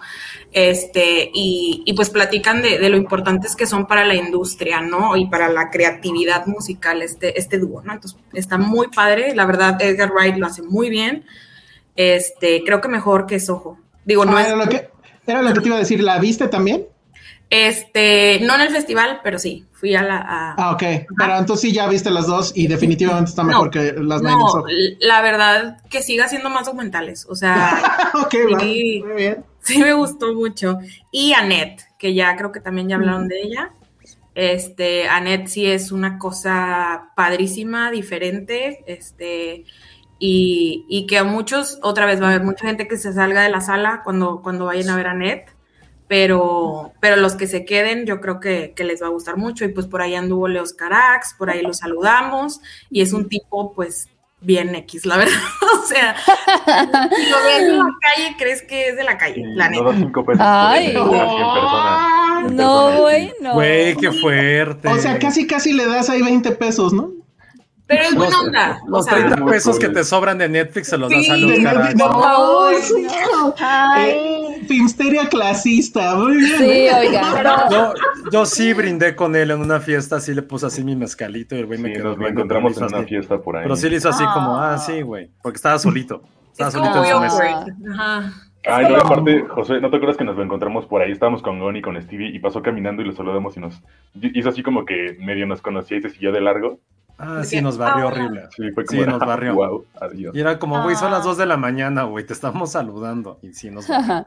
A lo mejor es este torpe social. Ajá. Sí, sí, Seguro, seguro. Por su Seguro, cine, Sí, se seguro. ve, sí se ve. Muy bien. Sí, o sea, entonces, en el Q&A pues contestaba así como que tres palabras y así, pero bueno. muy bien. Tú, Nos Alan. encanta eso a los periodistas. Síganlo haciendo, amigos del cine. Este, yo todavía no veo a Net, a ver si la veo en estos días. No pude verla, tuve, se me cruzó una cosa en, en la función. Pero igual, yo, yo pondría, eh, digo, no, eh, Titán, Titán no la vi, a Net sí la vi, eso la pondría en mi lista, ya, ya más o menos dijo Sandra cómo está. Eh, también pondría eh, Los Minutos Negros Yo la quería ver, carajo. y. y, y Ghostbusters. eh, ¡Bravo! Nice. sobre todo por, así por lo, lo tipazo que es Jason Reitman, de verdad. Eso hizo que me gustara todavía más la película. Yo me enamoré de él. Ese es, ese es un trucazo de los festivales, ¿eh? La película puede estar mala, pero como congenias con el director, ya le perdonas todo. Y la última vez que vi que pasó eso y que yo no me afecté, fue con la de Del Toro, ¿eh? La, la de Shape of Water es una mugre, la verdad. Pero es que además, ese, ese Morelia en particular, Del Toro estuvo tres horas firmando y hablando con fans. Y me acuerdo que venía con Alfonso Cuarón y Alfonso Cuarón en algún momento se desapareció como de, ay, no, ahí te quedas. Y se quedó tres horas. Y que Sí, sus rodillas, sí, sí. pero además la gente Sí, lo amas. viéndolo así como de, no, ya es que ya tienes que llegar a tu otro evento. Así Es, como, es-. Santa Claus, se está ahí con los niños. Mm. Y entonces, pues ya conociste a Santa Claus, pues claro que amas la Navidad, entonces en Sí. este caso, claro que amas, y pues también claro que amas Ghostbusters después. A ver, bueno, híjole, es que no sé si preguntarte Muero eso. por ver O sea, Ghostbusters. tú ya la viste dos veces, Alan. Ah, La amaste más la segunda vez. Oh, oh, es que hay una historia muy graciosa al respecto. La primera vez que la vi fue cuando fui contigo. Pero Ajá. me tuve que salir la mitad porque tuve que ir a hacer otra cosa y luego... Ay, no te perdiste nada. No, es que esa- a eso voy. Vi la- esa vez que la vimos, vi la primera media hora. Me tuve que salir y luego vi y regresé y vi la última media hora. La película me pareció increíble. Dije, está muy bien. Pero ya que la vi completa en, en, en Morelia, dije como, ok, me quedo con la versión que yo vi con el corte, con el corte de Alan Ok. ¿Qué, qué gran forma de ver películas así. Ok, te Y yo, así yo nada más vi planteamiento y pum, vi- me, o sea, Ahorraste la paja, al final. muy bien. Te ahorraste la paja, muy bien. Muy bien. Eso en España seguramente se escucha muy mal. Bueno, entonces, Elsa. a ver, este, ¿viste algo, Ale? Yo Sí, nada más vi a Net. Ok. Este, a mí la película, la verdad es que me gustó mucho, o sea, creo que eh, es una historia muy interesante, o sea, de entrada no me esperaba que, no me esperaba que fuera como este musical, ¿no? En, en general la historia se me hizo muy interesante en el sentido de que es, es- es una película que no te plantea villanos, digo, no te plantea héroes, todos son villanos más bien. Este, y esta parte como perturbadora de sus personajes, ¿no? Y los oscuros. Eh, otra cosa que también me encantó de la película fue la fotografía, que se siente todo el tiempo como un mundo decorado, todo el tiempo en movimiento, las transiciones nocturnas creo que son las más bonitas.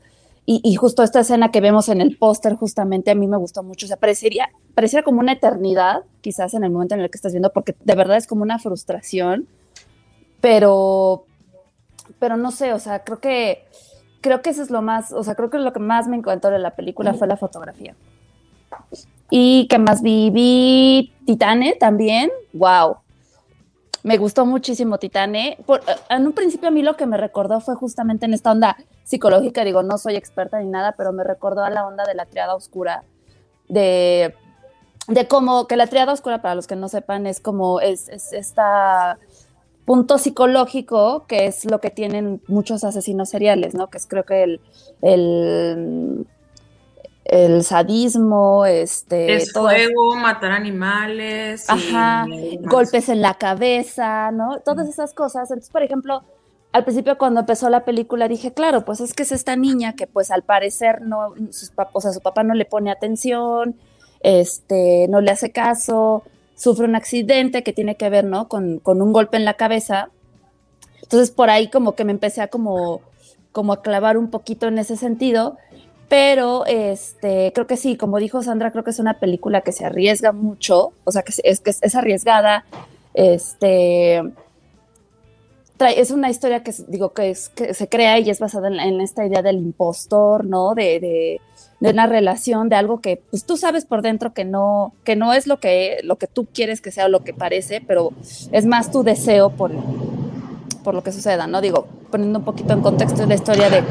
No, ni la cuentes, porque la neta es que no, no, hay, no hay forma de contarla, ni tiene sentido contarla. Es una, es una experiencia es alguien, total. Es alguien que pierde a, alguien y cómo quieres recuperarlo, ¿no? O sea, lo sustituyes en tu mente, ¿no? Y ya. Muy bien. Bueno, tú, Penny. Eh, yo vi de las que más me gustaron. Yo vi varias de la competencia, ah, porque este, son las que estuvieron como disponible en línea. Vi una que me dejó pensando mucho. Bueno, pude ver Nudo Mixteco, que Yo también. es una película de Ángeles Cruz, su primer largometraje. La verdad sí me gustó, es una película que llevo esperando desde hace, desde hace un ratito, porque de hecho en Morelia ella había hablado, está este foro de, cineastas indígenas desde hace un par de años, y en el primer foro ella hablaba de cómo, pues hablaban de cómo a las mujeres, este, comunidades indígenas, pues prácticamente no, el cine pues les debe toda la representación digna, ¿no? O sea, que, que en el cine son sirvientas, o son mujeres trágicas, o las mamás abnegadas, es decir, esta figura trágica, ignorante, etcétera, y pues ellas no se sienten representadas. Y una de las cosas que ella, que Ángeles Cruz decía es, es que también nos presentan como personas asexuales, o sea, no tenemos sexualidad las mujeres mm. indígenas, o sea, no tenemos, no, no somos dueñas de nuestros cuerpos, es como si de verdad fuéramos estos, pues tal cual, ¿no? Estereotipos, eh, sin profundidad, etcétera. Y entonces el nudo mixteco lo que hace es eh, entreteje tres historias de mujeres de una misma comunidad y las historias tal cual van de cómo ellas reclaman sus propios cuerpos, ¿no? Pero además, obviamente, lo que más me gustó de la película es que creo que es muy astuta en esto de, eh, pues obviamente las vemos a ellas lidiar con machismos, sexismos, etcétera, etcétera, y podríamos caer en, el, en esta discriminación que es pensar en las culturas indígenas como, ay, qué bárbaras, son salvajes, son súper machistas, por, como, si, como si el machismo fuera una cualidad inherente de ser indígena o de ser miche o de ser, ¿no? Como si esas fueran las culturas machistas y no las que vivimos nosotros, ¿no? De verlos un poco para abajo. Es que son ignorantes y por eso son machistas. Ese es un tipo de discriminación. Pero en lo que, lo que sucede en la película es que hay una autoridad eh, y no hay impunidad. Y eso se me, mm. porque está la asamblea, o sea, también vemos un poco a, cómo es el sistema de justicia en estas comunidades y al menos en lo que vemos. Está muy chistoso, perdón que lo ponga en esa. Pero es, es muy curioso porque es muy diferente a lo que nosotros estamos acostumbrados. Es que, ajá, es que ahí les va rápido, o sea, no es spoiler, pues, pero hay una de las historias donde eh, llega un, un tipo y le dice a esta, pues es como los jueces de ahí se oye, es que mi, mi, mujer me puso el cuerno. No, ¿cómo cree? No, pues sí, ah, no, pues hay que llamar a la asamblea. Y yo dije, bueno, pues va a ser como la Cámara de Diputados o no sé. ¿Para qué? Agarran, agarran un micrófono que está conectado a unas bocinas en la plaza se les informa que a las 11 va a haber asamblea, vengan porque aquí fulano de tal me lo están cuerneando. Vamos a vamos a vamos a platicar entre todos los asuntos de el nombre del matrimonio y al principio lo sientes súper insultante porque dices, ¿cómo, la asamblea se va a, va a socializar un tema muy personal?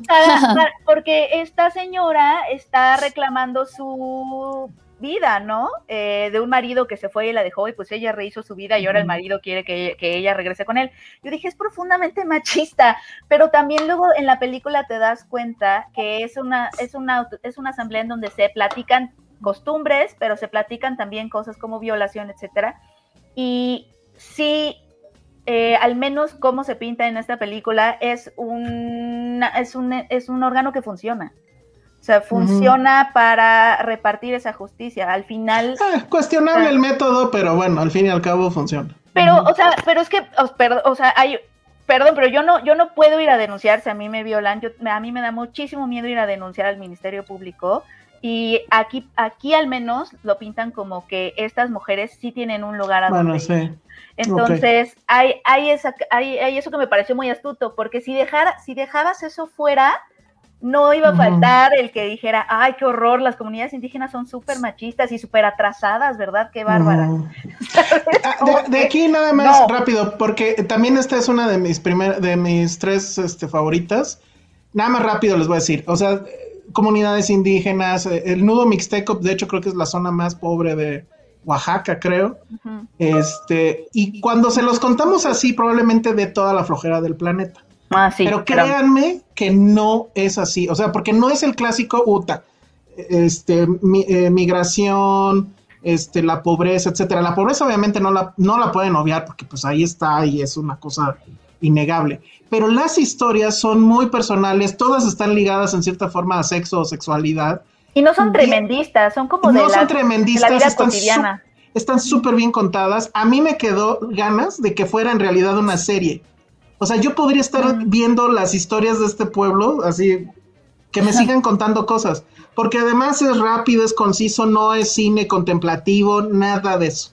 Y además que está súper bien. La forma en la que está escrita la historia también es ingeniosa, porque llegas con una a la comunidad, te vas con otra, es decir, ellas sí, es el clásico historia, historias cruzadas, pues son de Tarantino, pero bien historias cruzadas, exacto. Está padre, la verdad.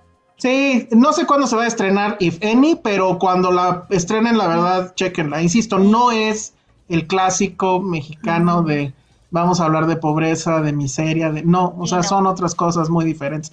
Hay más sexo en esta película que en Eterna. bueno, entonces, ¿cuál es tu segunda favorita, Penny? También me gustó mucho El hoyo en la cerca de Joaquín del Paso, eh, que me parece que estuvo en Venecia ¿La viste, Alan? Está, está buena, ¿no? O sea, como que creo que lo primero que te llama la atención es de, la película es que en la primera imagen vemos como esta imagen casi de postal de una pradera, los pinos. Tú sientes que va a salir ahí este, la novia rebelde a cantarle a las montañas en cualquier momento, pero en lugar de eso llega un camión escolar y lo que me gusta de esas primeras imágenes es que no son imágenes realistas, o sea, es, casi una postal lo que estamos viendo, los colores brillantes, es paradisiaco, y ya desde ese momento lo agradeces porque dices, ah, está increíble que este director o directora, que en este caso es director, no, no está queriendo como contar con imágenes, estoy hablando a nivel imagen, las cosas como son, ¿no? Retratar las cosas como son, que creo que es una obsesión que tiene el cine mexicano ahorita, sino que voy a usar las imágenes para construir un discurso. Y ese discurso ahorita eh, es, está este lugar paradisiaco, esta burbuja de privilegio en donde llegan estos niños que pertenecen a un colegio privado, religioso, están acompañados por unos padres y llegan a este retiro religioso en donde vamos a ver, obviamente, cosas, eh, cómo es que las élites, de cierta forma, todos estos ritos de paso de de los, del privilegio, pues, en niños. Y creo que son espacios que no se exploran mucho en nuestras, en nuestras historias, ¿no? Estos espacios de burbuja y el hoyo en la cerca es como muy simbólico porque en este retiro sucede que los niños y el padre, los padres, este, los profesores, que también son caricaturescos, pero de verdad están tan bien representados, hay un hoyo en la cerca y entonces los em, empiezas a ver cómo los niños en sus juegos, ¿no? Son, todos son güeritos de ojos verdes, excepto un chavito que es morenito al que le dicen el chocorrol. y entonces empiezas a ver, obviamente él es becado, entonces empiezas a ver estos ritos de paso en donde hay obviamente discriminación, eh, y cómo los niños empiezan a aprender todos esos ritos eh, de paso violentos, ¿no?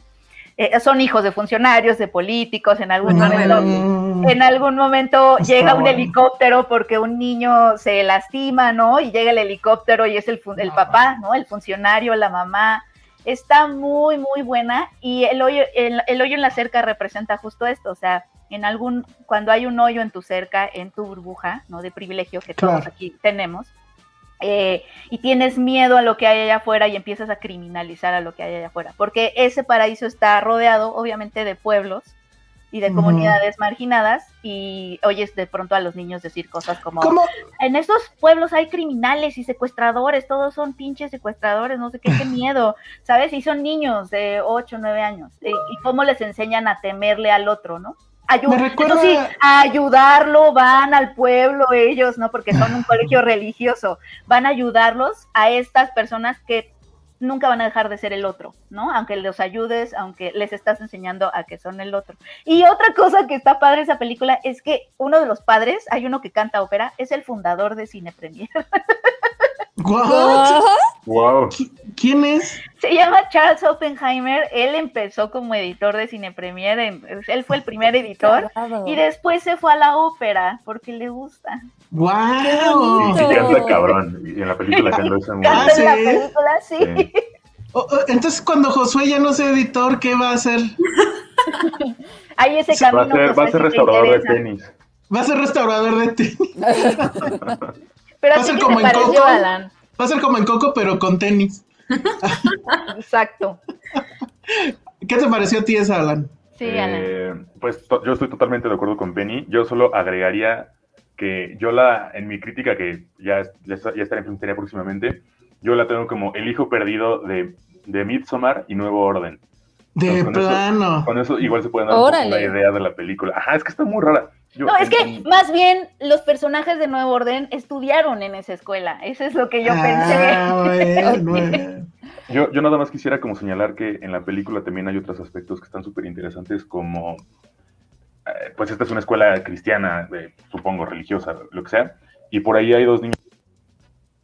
Ay, Ya, Te no te escuchamos. Te dejamos de escuchar, Alan. Se desconectó nos tu micro, quedamos yo en- creo. Nos quedamos en por ahí hay dos niños. Ajá. Fue, sí, la, ven- ah, fue la venganza White por andarla criticando. fue la venganza. Yard. Oye, sí, ¿eh? Ya no sé qué pasó ahí, no te Es que escuchas. Me Ahí estás compré, ya. me compré unos audífonos en Miniso y están todos horribles. Este, No. Con el micrófono. ¿qué tal? ah, el micrófono, uh, ahorita llegamos. a la perfección, pero bueno, ajá. Este, y, y hay una parte que, me, que está muy chida de la película porque casi casi como que empiezan como una persecución eh, como religiosa que también, o sea, hay como una, hay como una parte en la que puedes, en la que hay como una temática LGBT que están unos niños en un lago y así. Y, empiezo, y en eso llegan los demás niñitos y le empiezan a decir como, oigan, ¿no saben que lo que están haciendo aquí es ilegal o una cosa así? Porque pues les digo, es un, este, es una, es un campamento religioso y entonces De puros niños, traen- varones. Ajá, exacto. Y traen como este Mm. y esta cosa de que, eh, pues que están repitiendo como los patrones de la, de la clase en la que están viviendo, ¿no? En la que se desarrollan y en la que han crecido. Entonces, esa parte también está como muy interesante. Y este hoyo en la cerca, pues poco a poco empieza a generar en ellos como un pánico que se va generalizando hasta que empieza a haber como ya casi casi delincuencia y, va saliendo poco a poco de la burbuja, ¿no? Del, del campamento en este caso. Entonces, a, a mí me gustó muchísimo y, y- y creo que cumple muy bien este, este propósito de querer ser incómoda todo el tiempo. O sea, yo cuando me- Mm, me interesante. compré, yo le compré e- ese desde el minuto 5 casi casi, y dije Ujú. como, ok, esta película va a ser súper incómoda y así, todo el tiempo está aquí la incomodidad, todo el tiempo están ahí. Esas imágenes iniciales para mí son todo, o sea, porque, por- de nuevo, o sea, creo que en el cine mexicano se deja un poco de lado eh, cómo usar la imagen, porque queremos retratar las cosas, realidad. queremos, queremos re- re- retratar la realidad y eso nunca se va a poder desde el momento en que tienes una cámara. Entonces, ¿por qué no Mm. más bien construir algo con esa imagen? Entonces, desde el principio te están poniendo en un cierto estado mental, o sea, de, de verdad esta imagen como paradisíaca y de pronto el pajarito trinando, o sea, de verdad parece que van a salir cantando en un musical. Y adentro de ese paraíso están pasando todos esos ritos de paso, de violencia, de los que, por ejemplo, habla mucho Rita Segato, de cómo se, cómo empiezan las eli- cómo, cómo los niños privilegiados, hombres, bla, bla, bla, de- en dónde empiezan esos ritos de violencia, de, de hay chivos expiatorios, ¿no? Que eso es un elemento muy eh, característico de esos ritos de paso de violencia, la presencia de chivos expiatorios todo el tiempo, eh, la, la, violencia como espectáculo para que los, como una lección para que los demás aprendan y se, y se alineen, eh, y cómo las, cómo también, porque también, ¿cómo es que las élites se, perma, o sea, se conservan como élites, ¿no? O sea, eh, sí hay como un paso de generación en generación en donde se van aprendiendo los mismos patrones, ¿no? O sea, eh, de eso se trata la película. Y lo que me gusta mucho es que se, también creo que no, a veces no pensamos mucho en, en qué sucede en estos espacios como las escuelas privadas, que tal cual son burbujas, en donde tal, donde nos podemos descontextualizar de lo que pasa y no nada más descontextualizarnos de lo que pasa afuera, sino empezar a, a tenerle miedo al resentimiento supuesto de quienes están afuera. Y entonces ya crees que el de al lado que no tiene lo que tú tienes te quiere robar todo el tiempo o te quiere uh -huh. o te quiere te quiere asesinar porque o es secuestrador uh -huh. o te quiere transar porque es moreno y porque vive en ese pueblito, ¿no?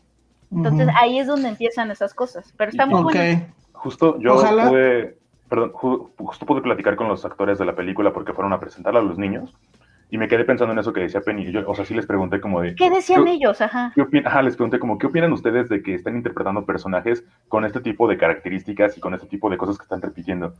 Digo, de entrada estaban súper emocionados por estar en la película y por estar en el festival. Y qué mm. chido, porque tienen como 12, 15 años. Estamos bien chiquitos. Este, pero no, sí decían como, no, pues es que desde que, desde que hicieron como el casting en las películas, sí nos explicaron que iba a ser una temática muy fuerte.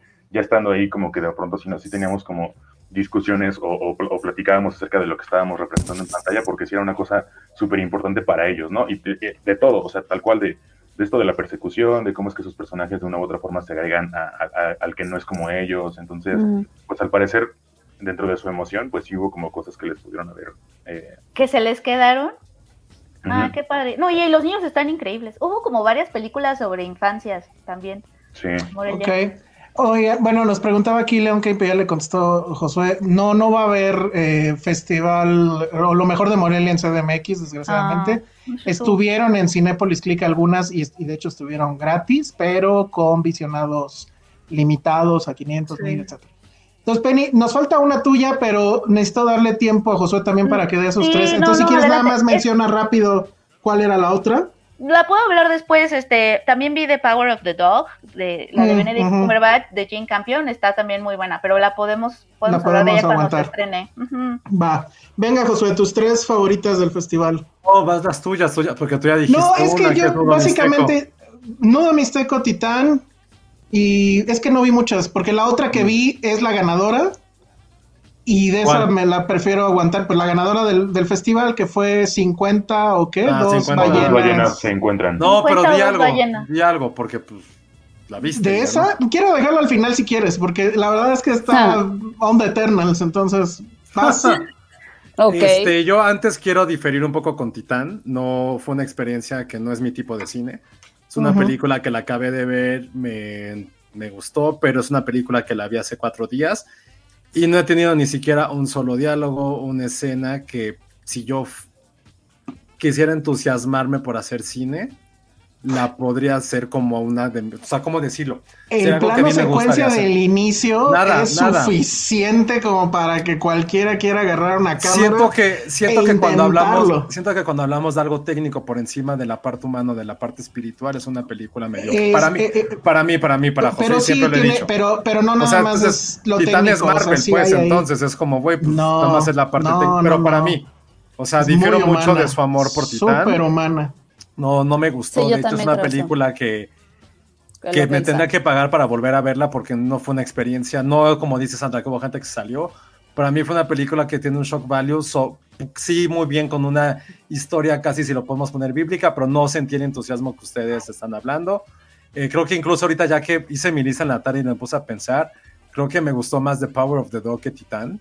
The Power of the Dog se me hace una película hermosa, bellísima y trascendental, así la estoy poniendo. Sí, sí, está súper buena. Y, o sea, insisto, Titane para mí fue como, oh, no, no puedo con ella. Pero bueno, mi número 3 fue Bergman Island, que creo que aquí nada más la vi yo. No sé si alguien Yo también la, la vi. La, la ver, ah, yo también la es intenté mi, ver. Es mi cuarta. es, eh, eh, eso sí es un guion que te hace valorar muchas cosas y no su pinche pitale, pero bueno. Para mí fue como una matroshka, o sea, que había una historia dentro de una historia, dentro de otra historia, que habla acerca de cómo nuestra vida o cómo cada cosa que hacemos eh, retribuye en la parte creativa, en la parte como artistas, que artistas somos cualquiera de nosotros, no tiene que ser alguien que realmente le paguen por crear algo, eh, cómo cualquier pequeña repercusión de tu vida se puede convertir en inspiración. Para mí esta película, además del contexto de Bergman, que, que sí, o sea, pues, por algo se llama Bergman, tiene todo un contexto, pero de estas películas, que es una película dentro de otra película, fue algo que para mí sí me voló la cabeza, que todo, o sea, desde que la vi hace unos días estoy pensando y pensando y pensando en ella. Y lo que está padre es cómo, cómo esta película, que además eh, habla acerca de una relación casi biográfica que tenía, que tiene la directora con su entonces esposo, que eran dos cineastas, cómo también va a ir repercutiendo y va alijando una relación que tenían, una relación de poder, de creatividad. Y creo que esta parte de, de ¿cómo decirlo? Sí, como de creatividad femenina y cierta sensibilidad. Y sobre todo cómo hace un approach a ciertos temas, solamente puede haber sido con una cineasta y una guionista con mucho talento. Y creo que eso es lo que hace Mia Hansen. Fue una película exquisita y muy, muy fina de cómo se crea una película o una, o una obra de arte o simplemente cómo quieres expresar tus sentimientos. Y para mí, Bergman Allen fue una gran revelación y sí la tienen que poner en su lista de lo que tienen que ver. Y Mia Wasikowska, puta, qué gran actriz es. Creo que siempre está navegando como en un nivel de soy la otra. ¿Quién te parece, Sale? Eh, así como la otra Kristen Stewart, como que siempre está navegando como, como, en, su, como en su lado B. Entonces, eh, pero qué, qué buena actriz. Y verdad, sí, muy, muy buena cinta. La verdad, me, me gustó mucho. Mi número dos, y aquí creo que cuando me dijo Sandra que no le gustó, creo que estábamos comiendo y casi me atraganto, que fue La mano de Dios, la nueva película de Paolo no, pero luego me retracté, luego me retracté. De, Paolo Sorrentino, que se las voy a poner así, es como mezclar Cinema Paradiso con ESPN. Es la si ESPN y Cinema Paradiso tuvieran un hijo, saldría esta película. ¿De qué trata? Paolo Sorrentino, en un muy buen texto que, que chequen de Elsa, que, bueno, no lo chequen porque les puede arruinar la película este, no, no lo chequen. Es, que es, es, que es, un fact. O sea, es un fact que. Sí, sí, sí. pero si, no, si quieren entrar a esa película sin saber nada, no lean. Sí, mejor no lo lean. Porque si quieren saber por qué cuando ganó Sorrentino el Oscar le agradeció a Fellini ah. y a Maradona, Maradona ajá. Sí lean ese texto. Pero es un fact, es casi como de Wikipedia un poco. No es muy conocido, pero sí, puede arruinar.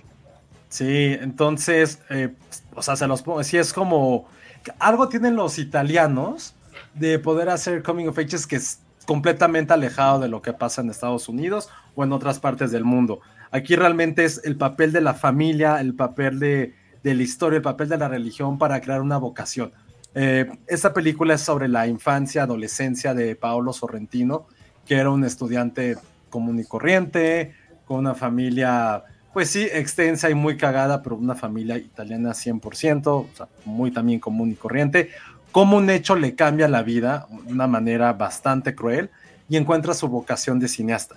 También tiene como algunos pasajes de realismo mágico, una fotografía increíble. O sea, te sientes parte de la magia, va a poner, o sea, suena como comercial de Cinépolis, pero la magia que tiene el cine para cambiar la vida de una sola persona y cómo esa persona después le, cambia la, le ha podido cambiar la vida a otros cientos de personas. Cómo se vuelve como este ciclo mágico de creatividad y de amor por hacer algo que a lo mejor no sabías que lo tenías dentro de ti, que es como hacer cine, y por una situación te das cuenta del amor que le tienes a esto.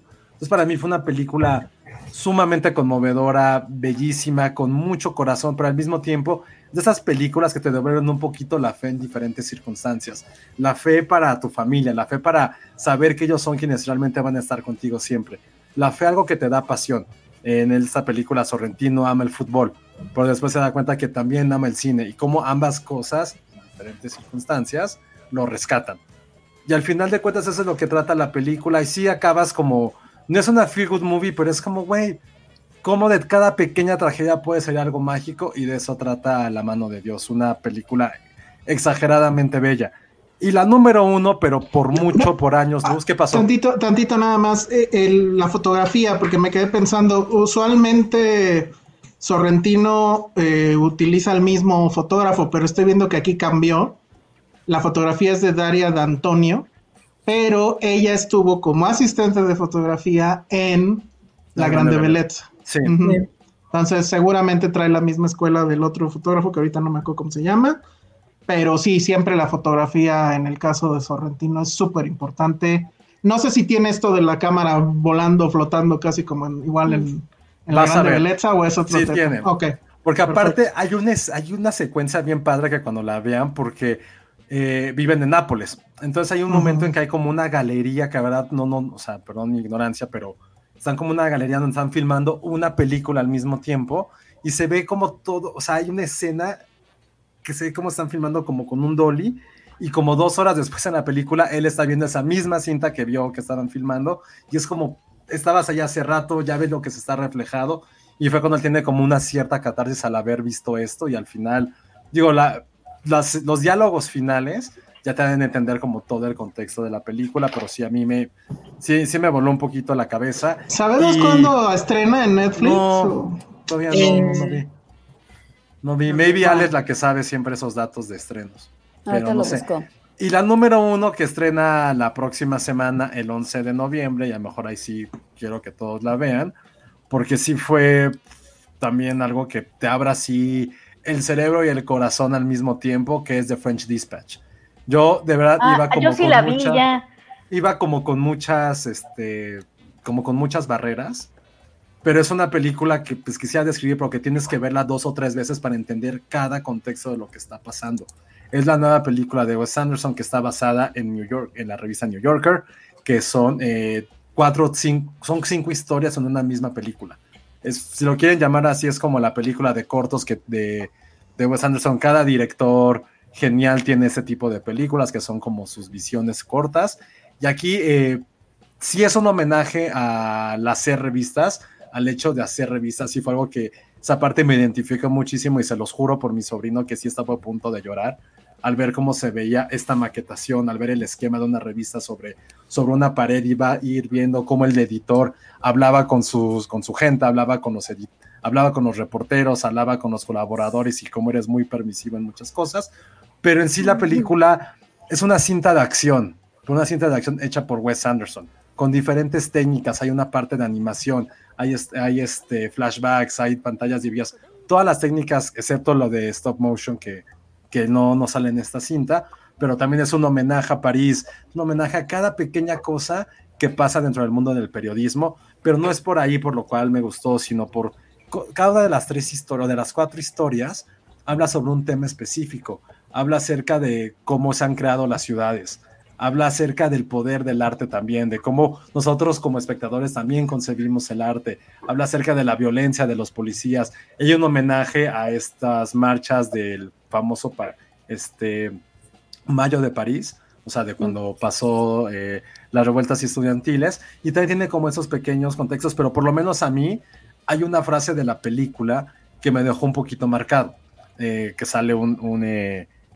reportero que es homosexual y le dice algo dentro del contexto de la película, es, que en este mundo, si eres racista, si eres un culero, si golpeas a tus hijos, si eres infiel, puedes tener todos los pecados y no te pasa nada. Y la parte como más humana que tenemos, que es amar, si amas a la persona inadecuada, te pueden matar por eso. Entonces, esa frase es como ya la madurez de Wes Anderson al, contar historias, pero evidentemente eh, lo que también llama muchísimo la atención de todo, todo este contexto, de todo, de todo este universo de historias, es la parte visual. O sea, hay miles de detalles que se ven en la pantalla y que se los juro tienes que verlas dos o tres veces para poder entenderlos.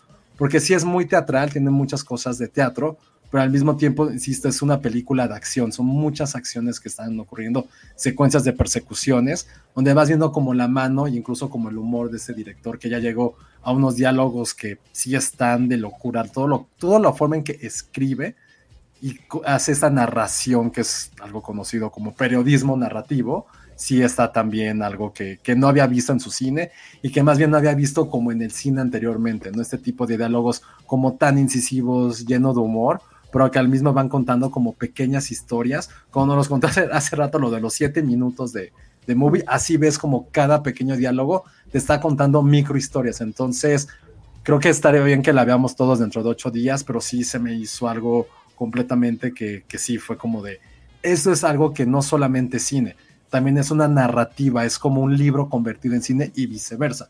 Así quisiera ver un libro, sí quisiera leer un libro como con todas estas imágenes que me puede plantear una película. Entonces, para mí esas fueron mis tres películas principales, por ahí se podrían colar algunas otras, pero, pero sí estas por lo menos estas tres y fueron para mí como mi podium completamente de lo que va casi hasta del año, ¿eh? Oigan, yo nada más para agregar algo a lo que dijo Josué, este, The Hand of God llega el 15 de diciembre y por ahí alguien había preguntado si The French Dispatch iba a estrenar en todos los cines. Este, no, el, por lo general las películas de Wes Anderson pertenecen a Fox Searchlight, que es como un circuito de arte, entonces nada más va a salir con 80 pantallas, o sea, eso es poquitititito. Entonces, pues sí, habrá que rascarle, yo creo que va a ser circuito de arte solamente. Ok. Oye, Penny, ¿tú también te sentiste aludida en French Dispatch en el asunto editorial? Sí, la verdad es que a mí de lo que más se me quedó eh, de, de French Dispatch es eh, hay una trama, algo sucede con el eh, editor en jefe de esa revista parisina.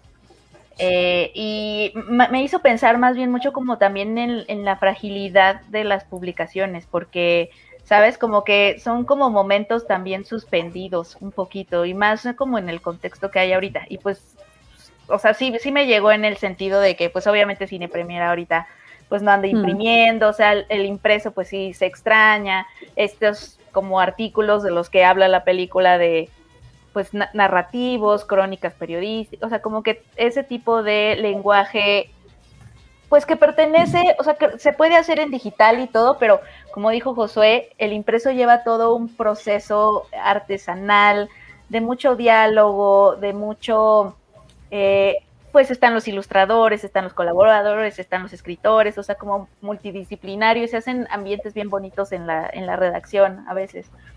Eh, pero sobre todo lo ligado que están las publicaciones a las personas que trabajan en ellas o que las dirigen. Y que a veces, o sea, esa fragilidad de no sabemos cuánto va a durar, ¿no? Esta revista o este impreso, y más como en estos tiempos.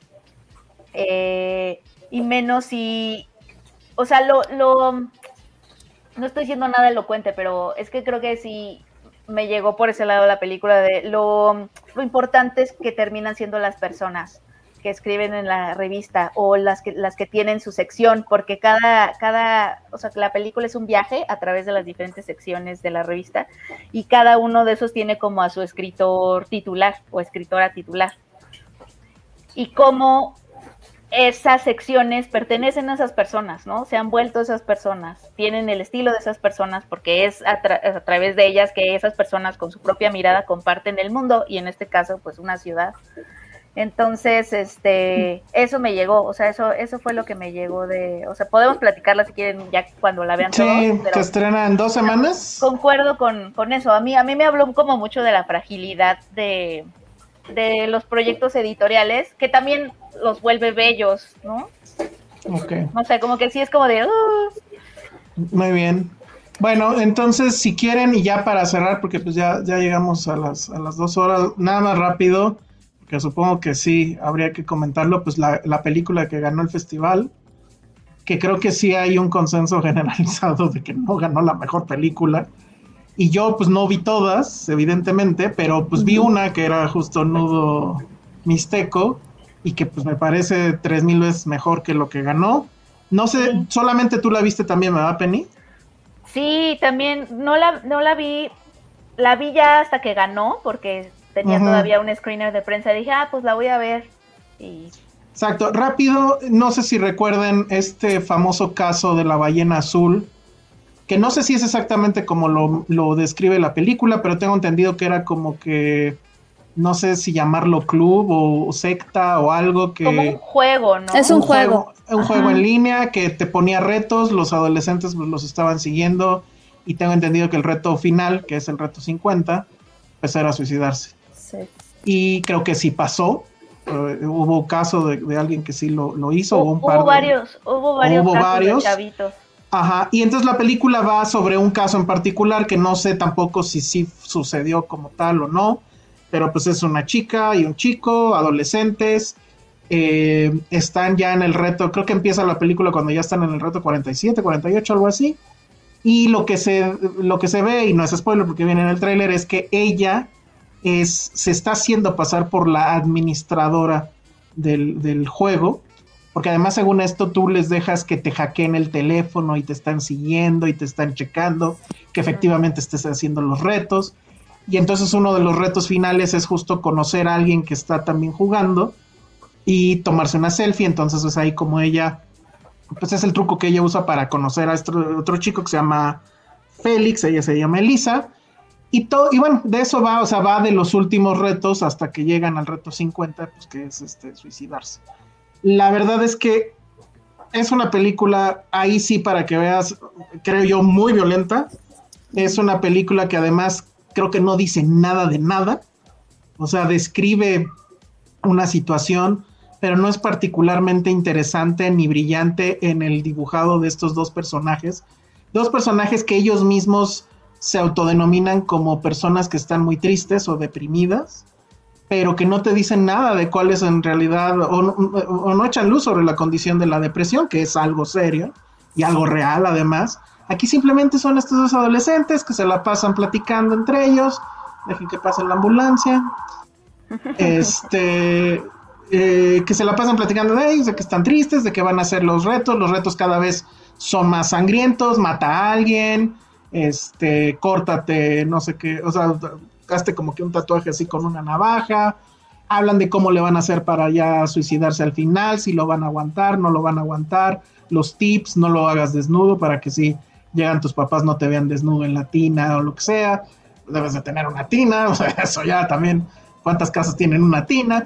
Eh, la verdad es que a mí me pareció horrenda, porque hasta cierto punto creo que además glorifica un poco el asunto del, del, del, este, del suicidio ellos ya se encuentran en un lugar mejor, literal, cuando están muertos. Y eso a mí me parece que sí es de una responsabilidad muy grande mostrarlo en pantalla. Oye, no suena nada mal, el plot no suena mal, ¿eh? El plot puede que no suene mal, pero la verdad es que la película, a mí en lo particular, ahorita a ver Penny que nos comenta, a mí en lo particular, mientras iba progresivo, o sea, mientras más veía yo, más era así como de, güey, ¿qué estoy viendo? ¿Qué, ¿A dónde va? No sé, yo lo sentí muy vacía y también con unas metáforas súper así de básicas y no sé. Penny, ¿tú qué opinas? Eh, bueno, a, mí yo no la había visto, pero también ellos dos se llevaron también el premio, o sea, como que la película no nada más se ah, llevó el premio principal, sino que arrasó en las premiaciones de actuación. Eh, entonces me estuve mm. fijando mucho en los niños, eh, en, ella y en él, y, sí, sí son buenos actores y todo, pero también tuve los mismos problemas que comenta Elsa.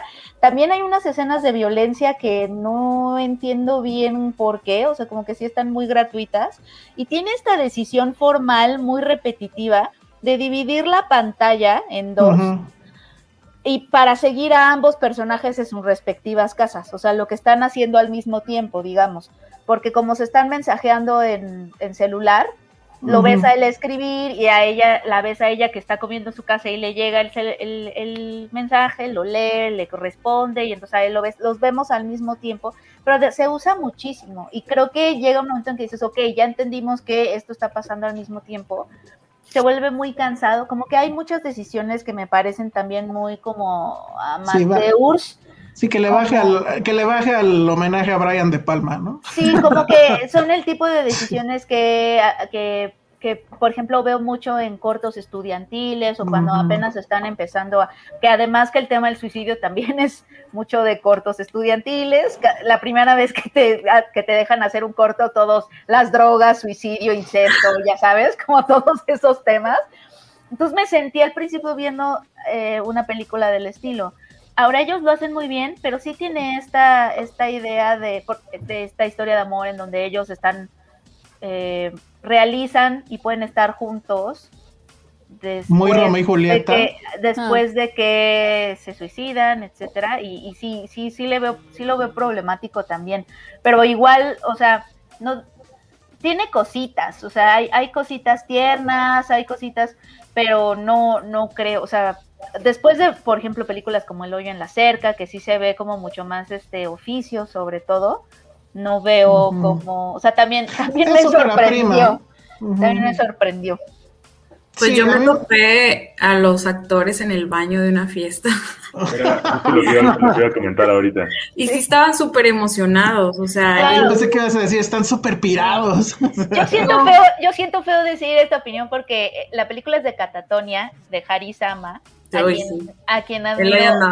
A quien admiro, ajá. Entonces, bueno, se me hace una, una persona muy linda. Entonces aquí yo, pero, pero sí, yo tampoco entiendo qué, qué pasó. Sí, sobre todo porque, insisto, así casi casi que agarré a random y agarré a nudo mixteco y salió muy bien.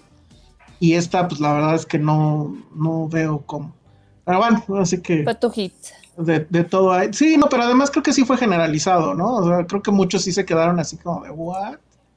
Pero bueno, pues así pasa en los festivales, ¿no? Entonces, este, sí pues ahí está y, bueno, pues creo que ya cumplimos con eso. A ver, nada más para cerrar lo que había dicho Alan, platícanos entonces cómo es la burbuja.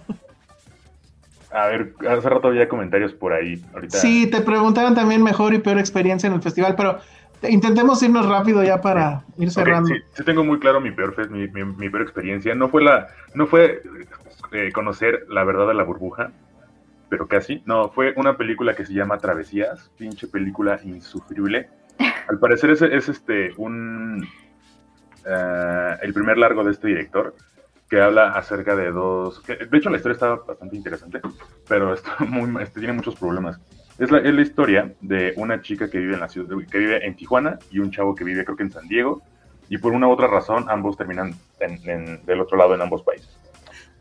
Eh, el problema el problema es que tiene mucho, o sea, la, historia de, verdad no cuenta nada, o sea, tal cual es, es el día a día de, estos dos chavos, o sea, este chavo que es medio pocho y esta chava que eh, va, del otro, va al otro lado a buscar a su hermano que al parecer está muerto una cosa así, pero de verdad la historia no cuenta nada, o sea, está bien pinche aburrido, dura como dos horas y media. Ah, perdón, digo, al menos no dividen la pantalla, ¿no? No, no, no. O sea, gane, chavo. Lo que está bien de la película es que como que sí entiendes, o sea, como que expresa bien esta parte como de que ambos terminan, son polos opuestos y terminan como del otro lado, pero y ya. Hasta ahí, bien. Pero tiene unos problemas, o sea, tiene unas cosas así como súper innecesarias. Hay, hay dos, dos partes muy, muy, muy específicas donde siento yo que es como el director diciendo como de a mí no me dan miedo estas, hacer estas escenas. Y así ya se imaginarán, van a un table y así, están, primero en una escena están platicando dos personas, corte A, así tal cual, una, eh, una vagina en, en la pantalla, así tal cual. Y es un table y una chica que está sacando una paleta y se la da al sujeto que le está viendo. Y así, o sea, como, como que empieza a hacer un paneo y, no sé, está como, sí está muy repulsivo esa parte. Y luego hay otra parte en la que están dos personajes teniendo sexo, pero lo que, lo que sí hemos, hemos platicado aquí es muy problemático, o que a mí al menos me queda, se me deja como de qué pedo, la, o sea, la chica está como acostada y la cámara la está viendo como a ella y viendo cómo, cómo es que se mueve todo su cuerpo. Así está como muy... Mm, Nunca has visto regadas, ¿verdad? Nunca has visto el cine de regadas, muy bien. Como que dónde poner la cámara. Ajá, o sea, digo, no, son cosas muy problemáticas, aparte de, o sea, que me molestaron todavía más que el hecho de que la película de verdad no cuenta nada. O sea, yo creo que esa fue mi peor experiencia. ok, ¿y la mejor?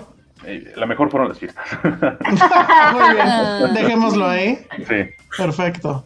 ¿Y, la burbuja o qué, o qué, más querías decir? Sí, lo de la burbuja. Yo escuchaba este podcast eh, hace mucho. La leyenda. Este, podcast mentiroso, yo lo escuchaba.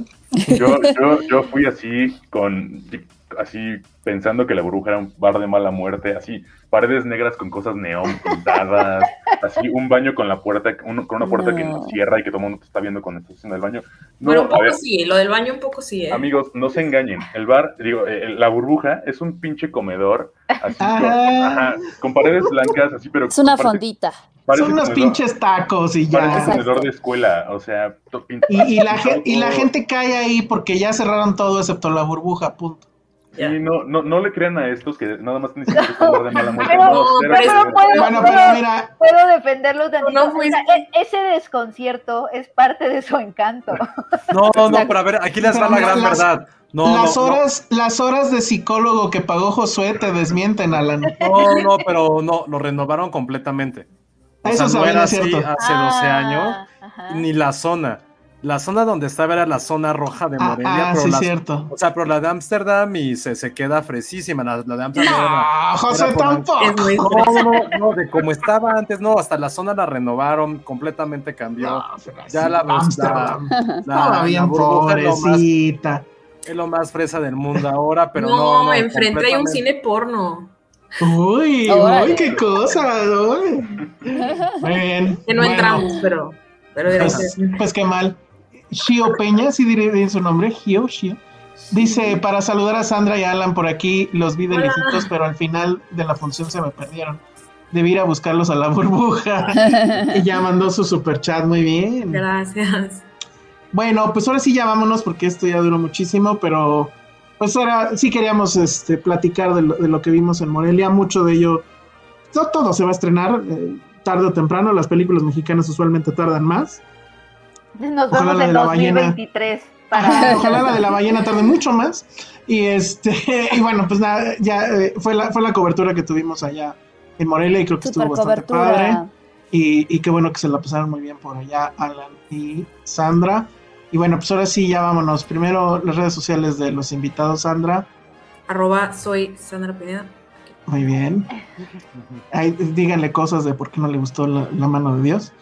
Alan, Arroba Alan Creu en Twitter e Instagram. muy bien. Ale, Arroba Ale Kazagi. Penny, arroba Peña Oliva. Penny que combate huracanes, eso me parece muy bien. Josué, Arroba Josué Corro.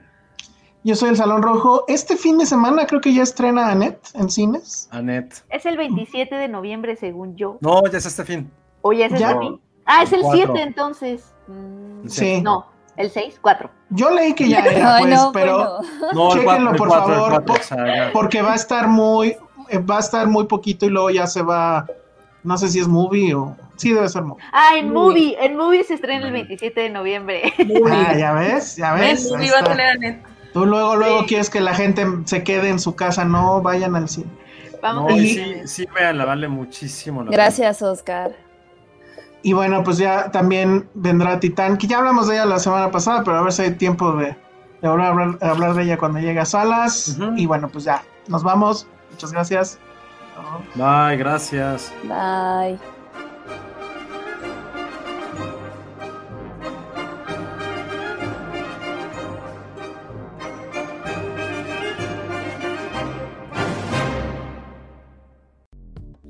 Dixo presentó Filmsteria con Penny Oliva, Alejandro Alemán y Josué Corro.